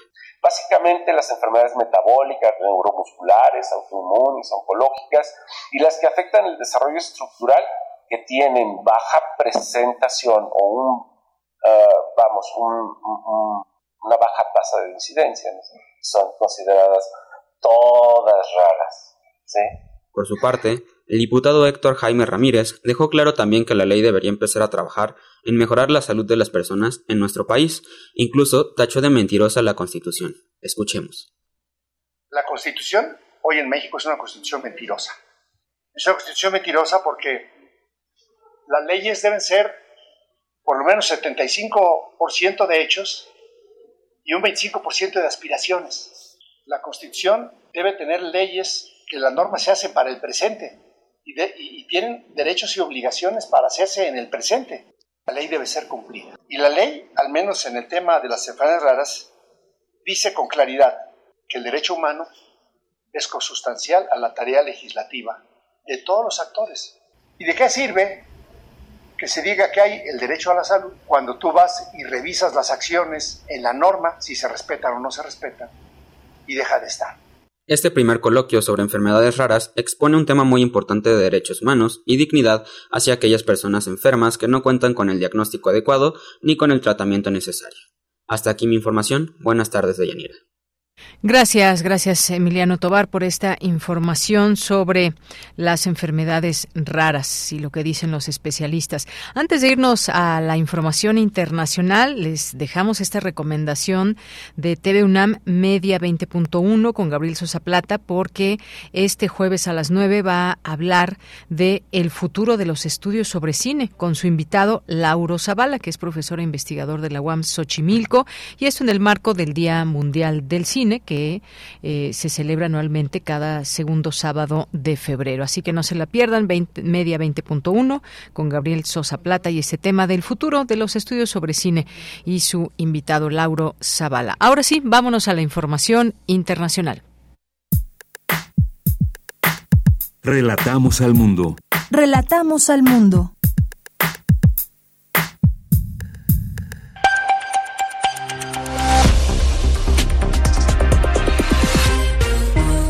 Sean bienvenidos a este flash informativo de Radio Francia Internacional con Víctor Mathieu en los controles. Hoy es jueves 15 de febrero y vamos ya con las noticias. Andreina Flores. El ejército israelí bombardeó el hospital Nasser, el más importante del sur de la franja de Gaza, según confirmó la organización Médicos Sin Fronteras. Un ataque que se produce horas después de que el primer ministro israelí, Benjamín Netanyahu, reiterara la inminente ofensiva militar en Rafah, punto fronterizo entre Gaza y Egipto, donde se encuentran un millón y medio de refugiados palestinos. Lucharemos hasta la victoria total, dijo Netanyahu. La comunidad internacional pide a gritos que se detenga esa operación. Así lo decía la ministra ministra de Relaciones Exteriores de Australia, Penny Wong. Las operaciones militares a gran escala en zonas densamente pobladas corren el riesgo de causar numerosas víctimas civiles. Australia cree que esto sería injustificable. Nuestro mensaje a Israel es escuchen al mundo, no sigan este camino. El presidente brasileño Lula da Silva también criticó las operaciones militares de Israel en una reunión hoy con el presidente egipcio Abdel Fattah al-Sisi en el Cairo, primera parada de su gira por África. Posteriormente viajará a Etiopía para asistir a la cumbre de la Unión Africana. Lula busca renovar las relaciones que se deterioraron durante el gobierno de Bolsonaro. El presidente de Ucrania, Vladimir Zelensky, viajará a Berlín y a París en su campaña para asegurar financiamiento y apoyo militar en la guerra contra Rusia. En París se encontrará con su homólogo Emmanuel Macron para firmar este viernes un acuerdo de seguridad que garantice un apoyo militar a largo plazo a Ucrania. En Grecia, el Parlamento se prepara para aprobar esta noche una ley que permitirá el matrimonio homosexual y la adopción de niños o por parejas del mismo sexo. Grecia se convertiría entonces en el primer país de religión cristiana ortodoxa en legalizar estas dos prácticas. La empresa Google inauguró hoy en París su nuevo centro de investigación y desarrollo de inteligencia artificial, cuya misión es formar a profesionales en esta tecnología. El centro reúne a más de 300 investigadores e ingenieros con la meta de formar a 100.000 profesionales franceses en inteligencia artificial de aquí a finales de 2025. Y hoy arranca el Festival de Cine en Berlín, la Berlinale. La película que abre el evento es Cosas Pequeñas como esas, protagonizada por Killian Murphy, ganador, recordemos, del Globo de Oro por su papel en Oppenheimer. Y por su parte, el legendario director estadounidense Martin Scorsese recibirá un oso de oro de honor por su carrera. Así terminamos este flash de RFI. Queremos escuchar tu voz. Síguenos en nuestras redes sociales en Facebook como Prisma RU y en Twitter como arroba PrismaRU. Bien, continuamos dos de la tarde con 22 minutos. Escuchábamos justamente a través de Radio Francia Internacional este ataque de tropas israelíes al hospital de Nasser en el sur de Gaza. El personal dice que una persona murió, ocho resultaron heridas en el ataque, mientras que el jefe de ayuda de la ONU advierte que la ofensiva de Rafah podría provocar un éxodo de refugiados hacia Egipto. ¿Hacia dónde estamos yendo en este conflicto eh, que no ha parado de manera incesante? Bueno, hubo hubo algunos, algunos días de tregua que finalmente terminaron, desafortunadamente, y mucha gente sigue huyendo y sigue siendo asesinada en, en estas partes de la franja de Gaza. Hablemos del tema, ya está en la línea telefónica la maestra Iraís Fuentes, ella es doctoranda en estudios feministas en la Universidad Autónoma Metropolitana, es maestra en Relaciones Internacionales eh, y licenciada en Geografía por la Facultad de Filosofía y Letras de la UNAM y es profesora de eh, la Facultad de Ciencias Políticas y de Filosofía y Letras. Maestra Iraís, bienvenida, buenas tardes. Buenas tardes, doña amiga. Un gusto estar acá con ustedes nuevamente. Gracias, maestra Iraís. Pues hacia dónde se está dirigiendo este conflicto. Hemos visto distintas posturas también en el mundo.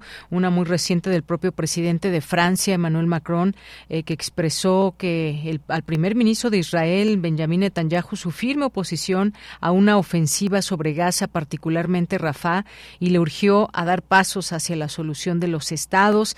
Hay una presión mundial que no que no ha servido de mucho digamos, en el sentido de hacer mella en, las, en los planes de Benjamín Netanyahu. ¿Hacia dónde va todo esto, maestra? Sí, claro. Bueno, el conflicto, la, el genocidio contra el pueblo palestino se ha profundizado. Incluso, como bien lo mencionaba, la invasión, esta última de eh, la ciudad fronteriza de Rafah, sería justamente como una de las fases más mortíferas de este genocidio que estamos viviendo, porque estamos hablando de que se está bombardeando, está ya incluso esta eh, aviso de una invasión terrestre en los próximos días que estaría llevando a cabo las fuerzas de Israel y eso significaría la profundización de la hambruna, ¿no? Estamos hablando de que Rafa es una de las zonas eh, consideradas como seguras, los sitios seguros, y estos eh, sitios son internacionalmente, este, el derecho internacional vaya los tiene protegidos. A pesar de ello, a pesar de todas estas eh, declaraciones, esas leyes, esos marcos eh, políticos, diplomáticos, pues Israel no ha eh, cesado frente a esta ofensiva contra, contra Gaza. Entonces, claro, esto nos está diciendo, nos está poniendo también un punto de inflexión en el marco del conflicto, porque se trata también de una zona estratégica. Rafah es una ciudad fronteriza en donde abastece la ayuda humanitaria como sabemos, pues ya a más de 130 eh, días de, esta masacre, eh, pues Gaza principalmente depende totalmente de la ayuda humanitaria. Y Rafa, la ciudad de Rafa, es ese, ese centro de abastecimiento.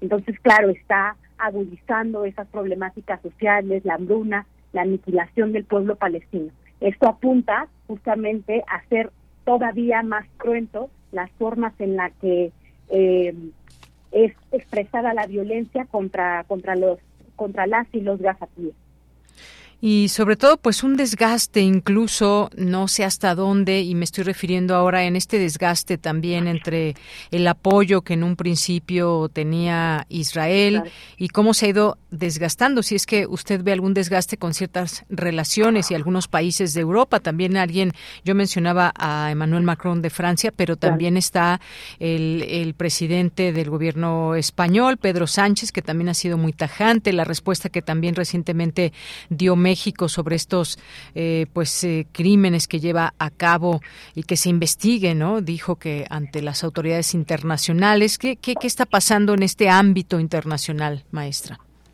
Claro, pues ya eh, justo a este, a este grado del conflicto, a este nivel que ha escalado eh, la violencia, pues ya no queda duda que se trata de una, una masacre, ¿no? Incluso el hecho de que lo hayan llevado a el caso eh, por parte de Sudáfrica la Corte Internacional de Justicia y que la Corte Internacional de Justicia el pasado 26 de enero justamente declara o que resolvió justamente que sería plausible que Israel haya estado cometiendo actos de genocidio en Gaza.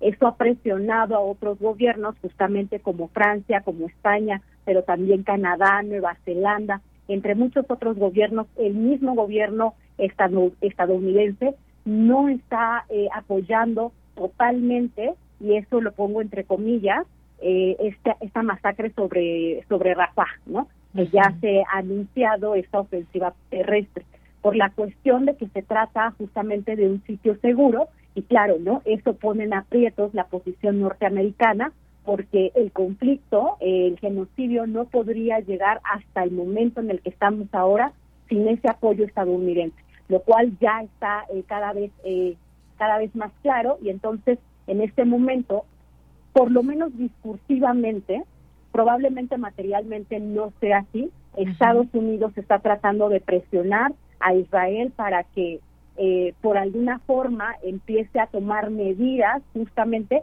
para evitar esta, esta eh, este genocidio, ¿no?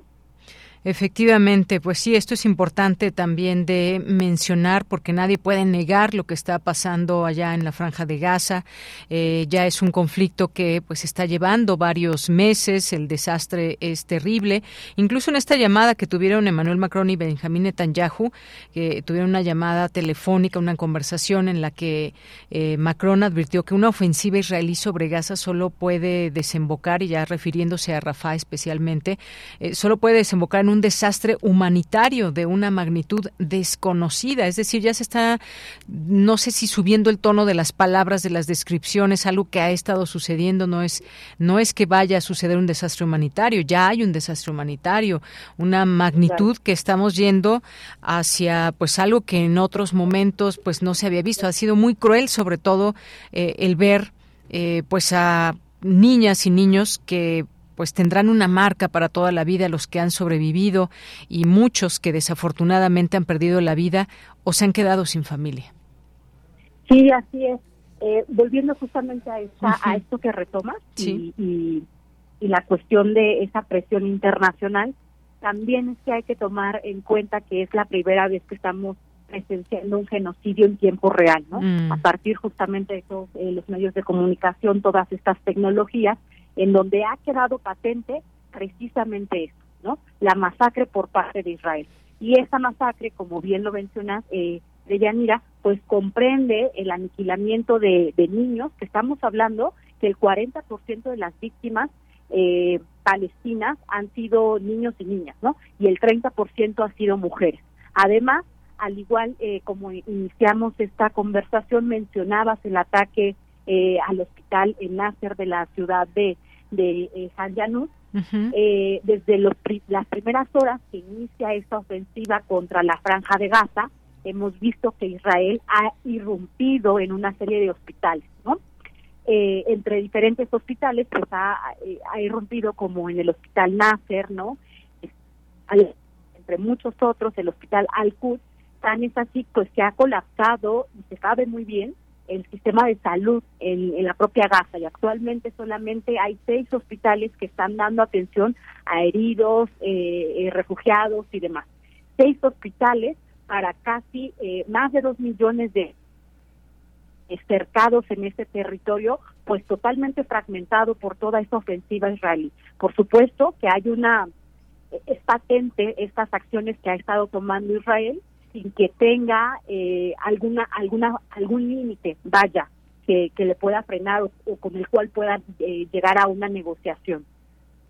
Efectivamente. Bueno, pues ahí está una situación que desafortunadamente no le vemos eh, fin y que incluso, pues de manera terrestre se ha llegado a otros puntos y esto, pues debiera tener consecuencias. De pronto lo que nos preguntamos es si esta situación, estos alcances que ha tenido este ataque sobre la franja eh, de Gaza, pues de verdad no tienen forma de parar pese a pues la comunidad internacional y manifestaciones en el mundo en torno a que finalmente termine este conflicto y se genere algún diálogo que parece cada vez más enterrado. Pues muchas gracias, maestra Iraís Fuentes, por, por platicarnos de este tema, analizarlo y como siempre, pues ojalá que no sea la última vez que platiquemos del tema. Claro que sí, con mucho gusto, ella. Hasta luego, buenas tardes. Hasta luego. Fue la maestra Iraís Fuentes, quien es académica de la Facultad de Ciencias Políticas y Sociales de la UNAM y de Filosofía y Letras. Continuamos. Cinemaedro con Carlos Narro. Bueno, y ya estamos ahora en nuestra sección de cine, Cinemaedro, con el maestro Carlos Narro. ¿Qué tal? ¿Cómo estás, Carlos? Muy bien, muchas gracias. Con todo y tu taza de Radio UNAM. Con mi nombre. Ay, sí es cierto. Oye, qué bonito, señorita, cuando despides a la profesora.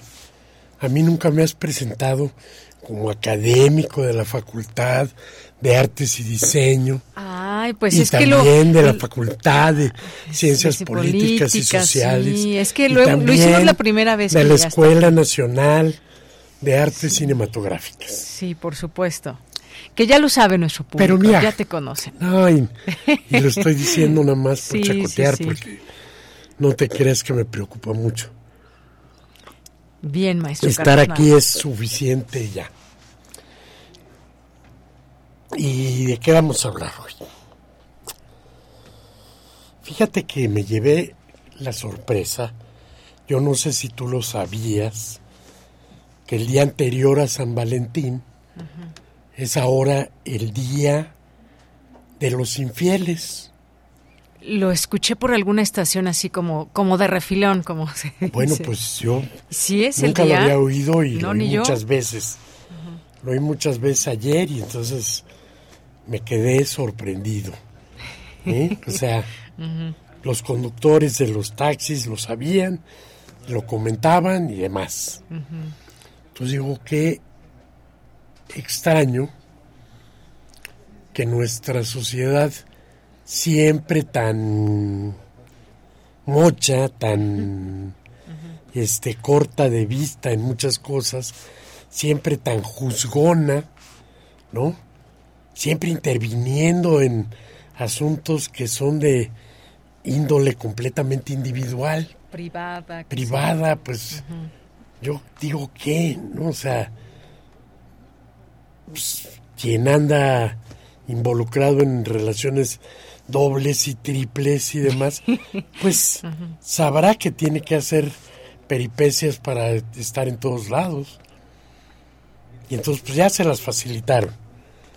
¿No? Si el 14 era un conflicto entre el matrimonio y el amaciato, ahora ya los puedes tener separados. Mira nada más. Pero lo que es cierto es que el, el amor está tan metido en el cine, hay tantas historias de, de amor en el cine, lo han estado siempre. Ahora me acuerdo que este un querido amigo ya desaparecido, que fue un importante maestro de cine y cineclubero, este Marco López Negrete, decía, un poco provocando discusiones, que todas las películas eran historias de amor de una u otra manera. Entonces, bueno, yo creo que el 80% de las, de las películas sí tienen una historia de amor evidente o oculta, pero la tienen. Y eso haría muy difícil. No sé si alguien haya hecho un libro sobre el cine y el amor, pero obviamente está incompleto, de una vez te digo. El que lo haya hecho, ¿no? O tendrá que ser una gran enciclopedia, porque el amor, pues sí hay una enorme cantidad de películas románticas en el que el amor se ve como en los cuentos de, de hadas, como la película es un camino para terminar en el logro de la relación amorosa, pero vamos a encontrar una cantidad enorme de películas también en el que el amor es un combate en la pareja o en la triareja o en el grupo o en lo que sea. Vamos a encontrar una gran cantidad de películas también en las que el amor es venenoso, ¿no? Luna de Luna de Yel, de este, de Polanski, por ejemplo, pues es un amor de lo más tóxico posible. Entonces, bueno, no creo que exista esa enciclopedia, ese libro o demás, pero sí creo que podemos tomar estas fechas para hacer recuerdo de algunos distintos enfoques. Por ejemplo, la infidelidad amorosa.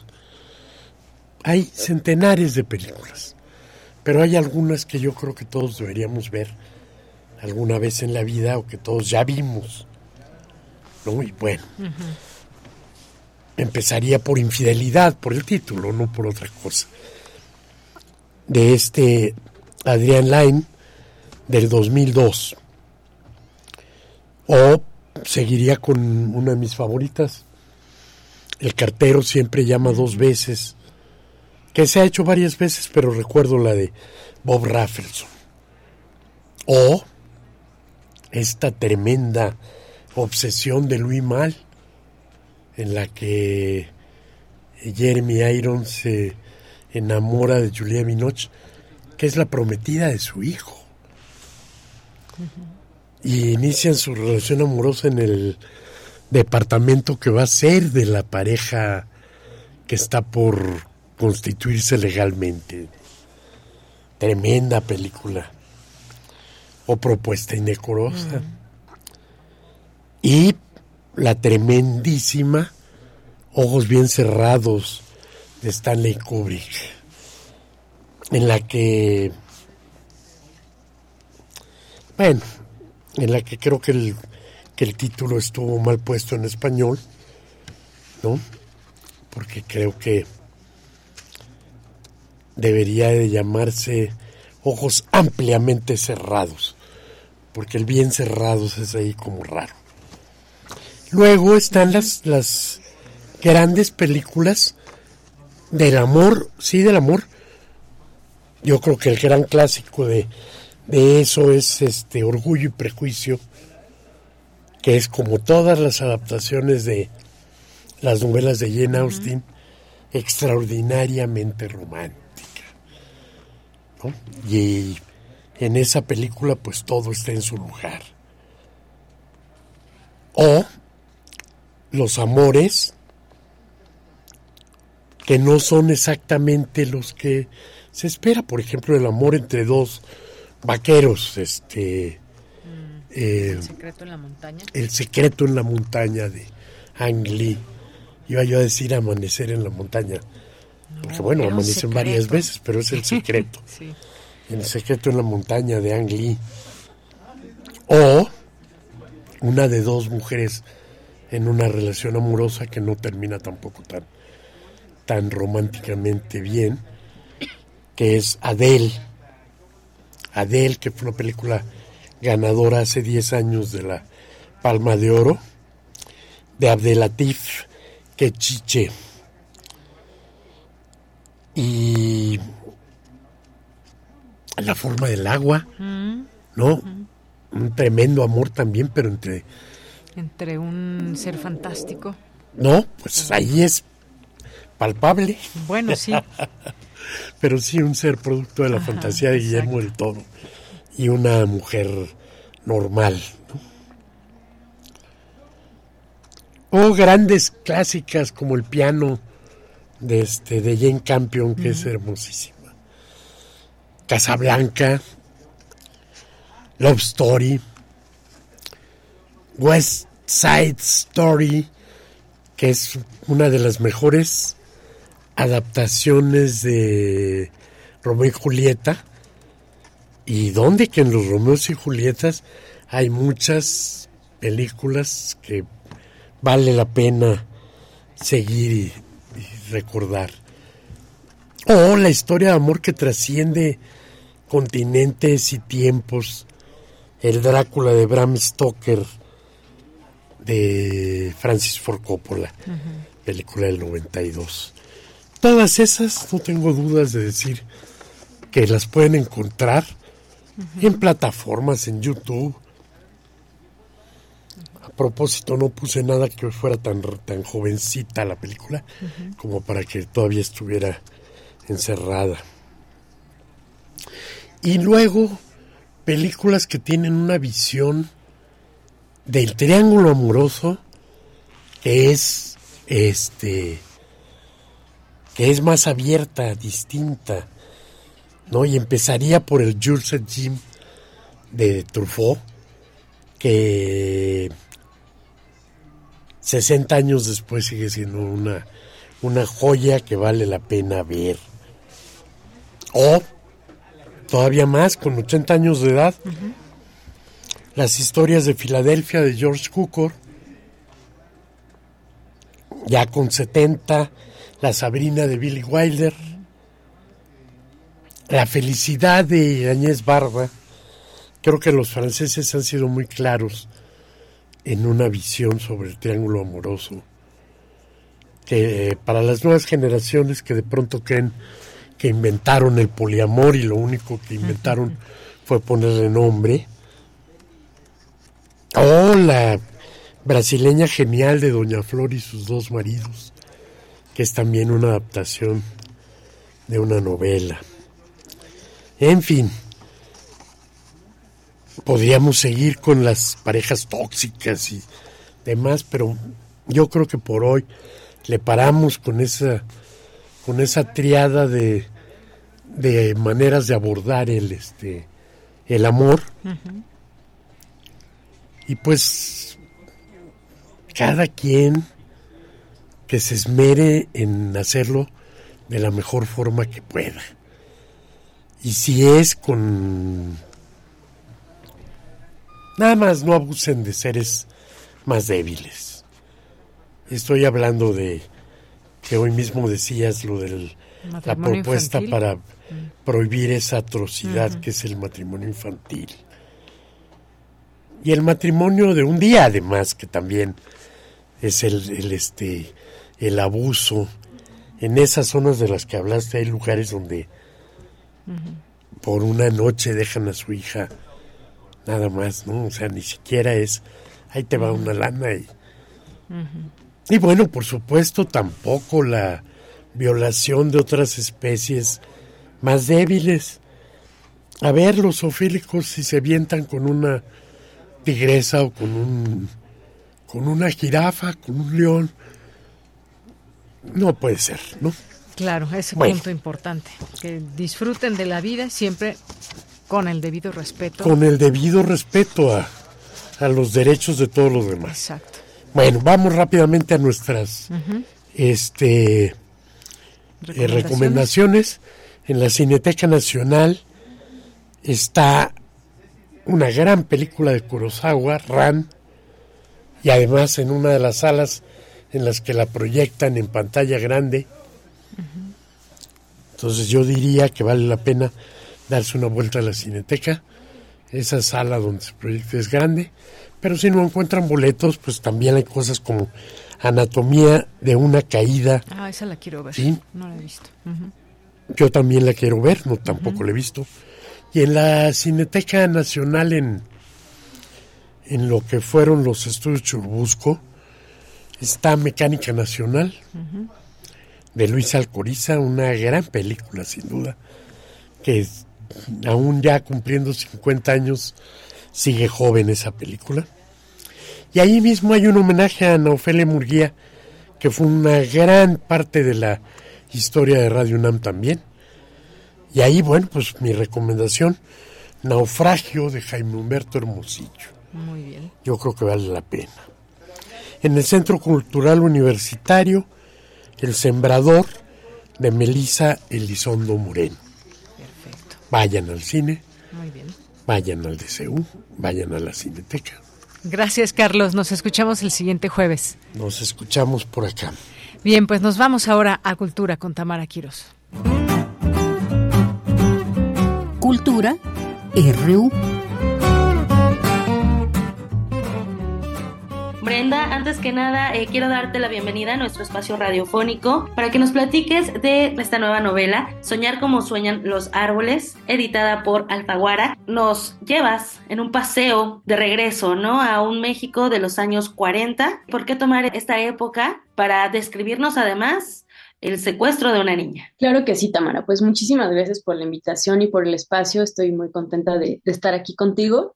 Pues te platico con, con, todo gusto. Bueno, lo primero que te tengo que decir es que está calientito, o sea, recién salido cual rico tamal oaxaqueño, lo van a encontrar. Todavía calientito. Y bueno, sí, es una novela que si bien está contada por una narradora en el presente, es una historia que ocurre pues entre finales de los 40 y principios de los 50 del siglo pasado y está basado pues eso, ¿no? En, en, el secuestro de una niña de dos años y lo que ocurre pues en su entorno se convierte en un caso muy mediático, digo, como eran mediáticas las cosas en el pasado y pues esta historia me permitía entrar en muchos de los temas que me interesan, como por ejemplo temas no solo de género, sino también cómo se van enredando con temas de racismo, de clasismo, en este caso específico en donde están en una situación muy límite varias mujeres, quienes una buena mujer o quién es una mala mujer, pues creo que también tiene que ver mucho con, con, la situación en la que está y a veces podemos juzgar, muy lejos de hacer una apología del crimen y mucho menos, porque bueno, está centrado en un crimen esta historia, sí creo que se puede complejizar las cosas simplemente si en la historia muestras diferentes ángulos de por qué, qué es lo que está pasando, dónde están estas mujeres en ese momento, ¿no? Hoy muchas cosas nos parecen, pues, ¿cómo decir?, muy normales, ¿no? Y afortunadamente lo son, como el hecho de que, por ejemplo, este año vaya a haber una presidenta, ¿no? Eso en los 50 era impensable. A finales de los 40 era un sueño que hubiera un sufragio femenino, ¿no? Entonces me interesaba como época porque hay muchas de las puertas que ahí se abren que hoy nos parecen venturosamente pues muy chido, pero bueno, vienen de muy atrás, pero no tanto, ¿cómo decir?, hacia lo positivo y también hacia lo negativo. Hay un montón de cosas que seguimos arrastrando de esa época que me parece importante que esta narradora lo, lo señalara, ¿no? O lo, pues sí, o a veces pues simplemente se cagara de risa de... y lo pone en la mesa, ¿no? Como es una de las protagonistas que tiene poder adquisitivo, pudo trabajar, pero que además entre estos rasgos, vaya, de los 40, parecía un peligro para las otras mujeres, ¿no? Que, que tuviera estas ideas tan radicales, por decirlo de alguna forma. O está también la otra parte, ¿no? De del ser madre soltera, como esta etiqueta, ¿no? Que es también uno de los temas que abordas en esta novela. Claro, hay muchísimos de estos temas. Digo, te agradezco mucho, Tamara, que hayas mencionado también a este personaje, que es la abuela de la niña que es secuestrada, se llama Ana María, y me interesaba muchísimo eh, esta figura de una mujer que luego de un matrimonio muy violento, ella decidió divorciarse en una época que era, pues, o sea, peor que la peste, ¿no? Eh, una mujer divorciada y, y con una niña pequeña, ¿no? Entonces, esta mujer con poco acceso a la educación, trabajó, trabajó, finalmente fue consiguiendo crecer como profesionalmente, ¿no? Se enfocó en eso y llevó, me importaba muchísimo que el personaje llevara a un extremo su, su profesión, que fuera, que, que hubiera alcanzado nuevos niveles internacionales para una mujer en ese tiempo y que fuera una mujer como muy pues carismática, que le gustaba mucho también estar en sociedad, pues tomarse su tequilita y que fuera pues brillante en, en, su trabajo, ¿no? Y que eso lo hubiera hecho destacar muchísimo, que hoy en día pues vemos mujeres así en todos los ámbitos, ¿no? Pero en esa época era mucho más raro que una mujer pues lo hubiera logrado a esos niveles, ¿no? Entonces me interesaba mucho un personaje así muy luminoso para que pudiera en una situación muy extrema también proyectar una sombra pues grande, ¿no? También es un personaje que se corrompe, que termina resolviendo muchas cosas pues a billetazos y todos los problemas que esto trae también, ¿no? En, una, en un sistema de justicia, en una situación límite. Entonces sí, eso, ¿no? Me interesaba eso y también lo que mencionaste, ¿no? El tema de, o sea, por ejemplo, ¿por qué me llama la atención también por qué les llamamos madres solteras, ¿no? Son madres y, y punto, ¿no? Pero claro, no es que tú y yo aquí ahorita lo podamos decidir, estaría muy chido que así pudiera ser, ¿no? Simplemente que son cosas que arrastramos de muy atrás, que las mujeres nos cargan, el hecho de que una, la maternidad pueda ser, tenga que ser relacionada con nuestro estado civil, que es pues extraño, ¿no? Porque pues no, no, es, no es así, ¿no? Así que bueno, muchos de estos temas me interesaba sobre todo meter a los personajes en una historia, eh, pues sí, bastante extrema que me permitiera a mí tratar varios de estos temas que me parece que son pues muy relevantes en, en el presente, ¿no? Y cómo ocurren en la ficción, pues creo que te da también mucho espacio para volarte muy libremente en las decisiones que toman, ¿no? En cómo se empuja un crimen, en fin. Claro. Brenda, eh, también me gustaría preguntarte eh, la portada, esta parte del título, Soñar como sueñan los árboles, los árboles genealógicos, esta parte eh, de la sociedad, también tienes elementos que mencionas en la novela como el agua, ¿no? El agua como mar, como lo que se siente, mm, también como, como estos estados de ánimo que pueden tener repercusiones en nosotros. Hay una reflexión que hace donde dices, vaya, el, comandante, que además ya es un personajazo también el comandante, come chicharrón mientras yo estoy sintiéndome de lo, de lo peor, ¿no? O sea, la, la, vida continúa. Vaya, nadie detiene su mundo cuando el de alguien se está pudriendo, ¿no? En este caso como el de la madre, que pues le secuestran a la hija. Entonces son estos elementos, la, la genealogía, los árboles genealógicos, el agua. Sí, no, me encanta que, que, lo menciones todo, Tamara, muchas gracias. Este, y la portada, digo, mil gracias también por, por mencionarla. Fíjate que es de una artista muy, muy chida que se llama Carla Kaplun, a quien ojalá puedan ver su trabajo o seguirla en Instagram. Y lo que me encanta de su trabajo es que tiene algo muy atemporal, pareciera que es una, una obra barroca quizás, o de principios del siglo XX, ¿no? Pero es una chava menor de 30, este, que tiene un talento maravilloso, ¿no? Y que por suerte quiso hacer la portada, pues inspirada un poco en esta historia y otro tanto, pues obviamente en su búsqueda personal, ¿no? Y el título, pues como bien dices, ¿no? O sea, creo que también alude mucho a estas genealogías. De hecho, el verso, que es este título completo, de donde lo saqué, dice algo así como, bueno, soñar como sueñan los árboles con frutos finalmente, ¿no? Con frutas finalmente. Entonces, la idea de que de que el sueño de los árboles sean los frutos y los frutos son esos hijos y esas hijas, en esta historia para mí era muy importante, ¿no? Esa hijitud, vamos a decir, de, a tantísimos niveles, ¿no? También el lugar que juegan las abuelas, también un personaje de una suegra ahí como muy arquetípica o estereotípicamente mala con la nuera. Me interesaban mucho estas genealogías cómo se van enredando también, cómo unos proyectan sombras sobre otros, cómo se van enredando estas relaciones. Creo que lo chido a veces de, de, los personajes, más que construirlos o imaginártelos, es cómo se relacionan entre ellos, ¿no? Porque pues ahí están las historias. Digo, una puede ser un montón de cosas, ¿no? Depende mucho también con quién te estás relacionando y en qué momento de vida te estás relacionando. Y creo que ahí es donde ocurren muchas de las historias. Y aquí pues quería eso, ¿no? Que fuera una situación muy tensa para todos los que aparecen y todas especialmente enfocada en, en las personajes eh, femeninas de acá. Así que pues ponerlas al límite me, me, permitía mucho explorar eso, ¿no? Y en cuanto a este elemento de, del agua. No, claro, perdón, qué bueno que, que me lo recuerdas, gracias. Mm, como me interesaba que estuviera contada desde un punto de vista de una narradora que tenía un cuerpo, digo, usualmente se le dice voz narrativa, ¿no?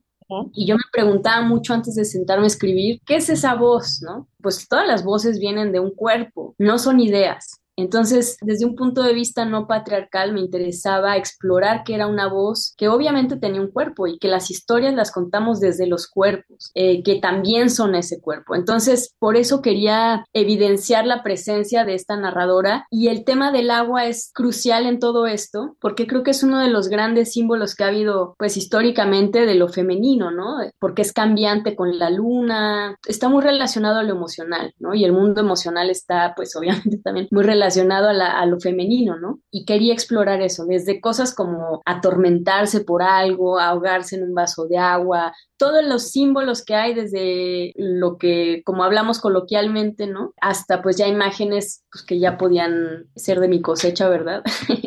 Así que, bueno, me dejaba pues jugar mucho con distintas formas de agua, en qué momentos aparecen, que estuviera más cargado hacia los sueños, a cómo se sienten, a, cuando un personaje no puede decir lo que siente, por ejemplo. En fin, me interesaba mucho justo en esta historia, como inclinarlo más hacia esa perspectiva, pues porque esa era, esa era mi búsqueda. Claro, ¿qué es lo que pasa con el esposo de Clara, no? Que entre sueños, pues a ver si, si confiesa un poco lo que ha sentido con todo eso. Muy bien. Brenda Lozano, ¿alguna presentación que tengas en puerta, dado que está recién publicado este, este libro? ¿Alguna feria? Ya viene la FIL, la FIL de minería. Claro, claro, claro, claro que sí, Tamara. Pues vamos a tener dos presentaciones. Yo estoy muy emocionada con las dos. Están muy pegaditas, así que para la fecha que, que mejor acomode, ¿verdad? La primera es el 22 de febrero a las 7 de la noche en Cazul, que este es este espacio cultural maravilloso que tiene la UNAM en la colonia Roma. La segunda es justamente en la fil de minería el sábado 24 a las 6 de la tarde. Así que bueno, estaré en esos dos lugares con fechas muy pegadas, muy emocionada también de poder platicar pues más de cerca sobre todo este momento que es muy emocionante. ¿eh? Así sacar un libro es como que ¡ah! claro, ¿no? Y enhorabuena por ello. Eh, nos vamos a espejear en varias de las situaciones que ocurren, ¿no? No, no solamente si somos mexicanos, sino yo creo que también desde otras latitudes, haciendo esta retrospectiva y bueno, también llevándonos al futuro con esta narradora. Vamos a invitar a nuestro auditorio a que te lea a través de Soñar como sueñan los árboles, este libro que ya lo encontramos o con Alfaguara. O a pesar de Alfaguara. Con ellos lo encontramos. pues muchísimas gracias, Tamara, eh, a todo, toda la audiencia también de Radio UNAM. Muchísimas gracias y pues un abrazo también. Bien, pues nos vamos y una última recomendación también, bueno, dos en realidad. Mañana homenaje a 10 años de la muerte del escritor Federico Campbell, ahí en el Salón de Actos de la Facultad de Filosofía y Letras, mañana viernes a las 12 del día, donde, bueno, pues... Eh, varios participantes también, Rubén Aguilar, Jacinto Rodríguez Munguía, Julio eh, Romano y también hoy un eh, documental a las 7.30 por TV UNAM a este escritor Federico Campbell Quirós, un escritor mexicano conocido por la colección de cuentos tijuanenses. En 2000 ganó el premio Colima de ficción con su novela Transpeninsular. Así que les dejamos estas dos recomendaciones, esta por TV UNAM y mañana ahí en el Salón de Actos de la Facultad de Filosofía y Letras al mediodía. Y con esto nos despedimos. Gracias por su atención. Soy de Yanira Morán y nos escuchamos mañana en punto de la una de la tarde. Gracias a todo el equipo y hasta mañana. Radio UNAM presentó Prisma RU. Una mirada universitaria sobre los acontecimientos actuales. Prisma RU. Relatamos al mundo.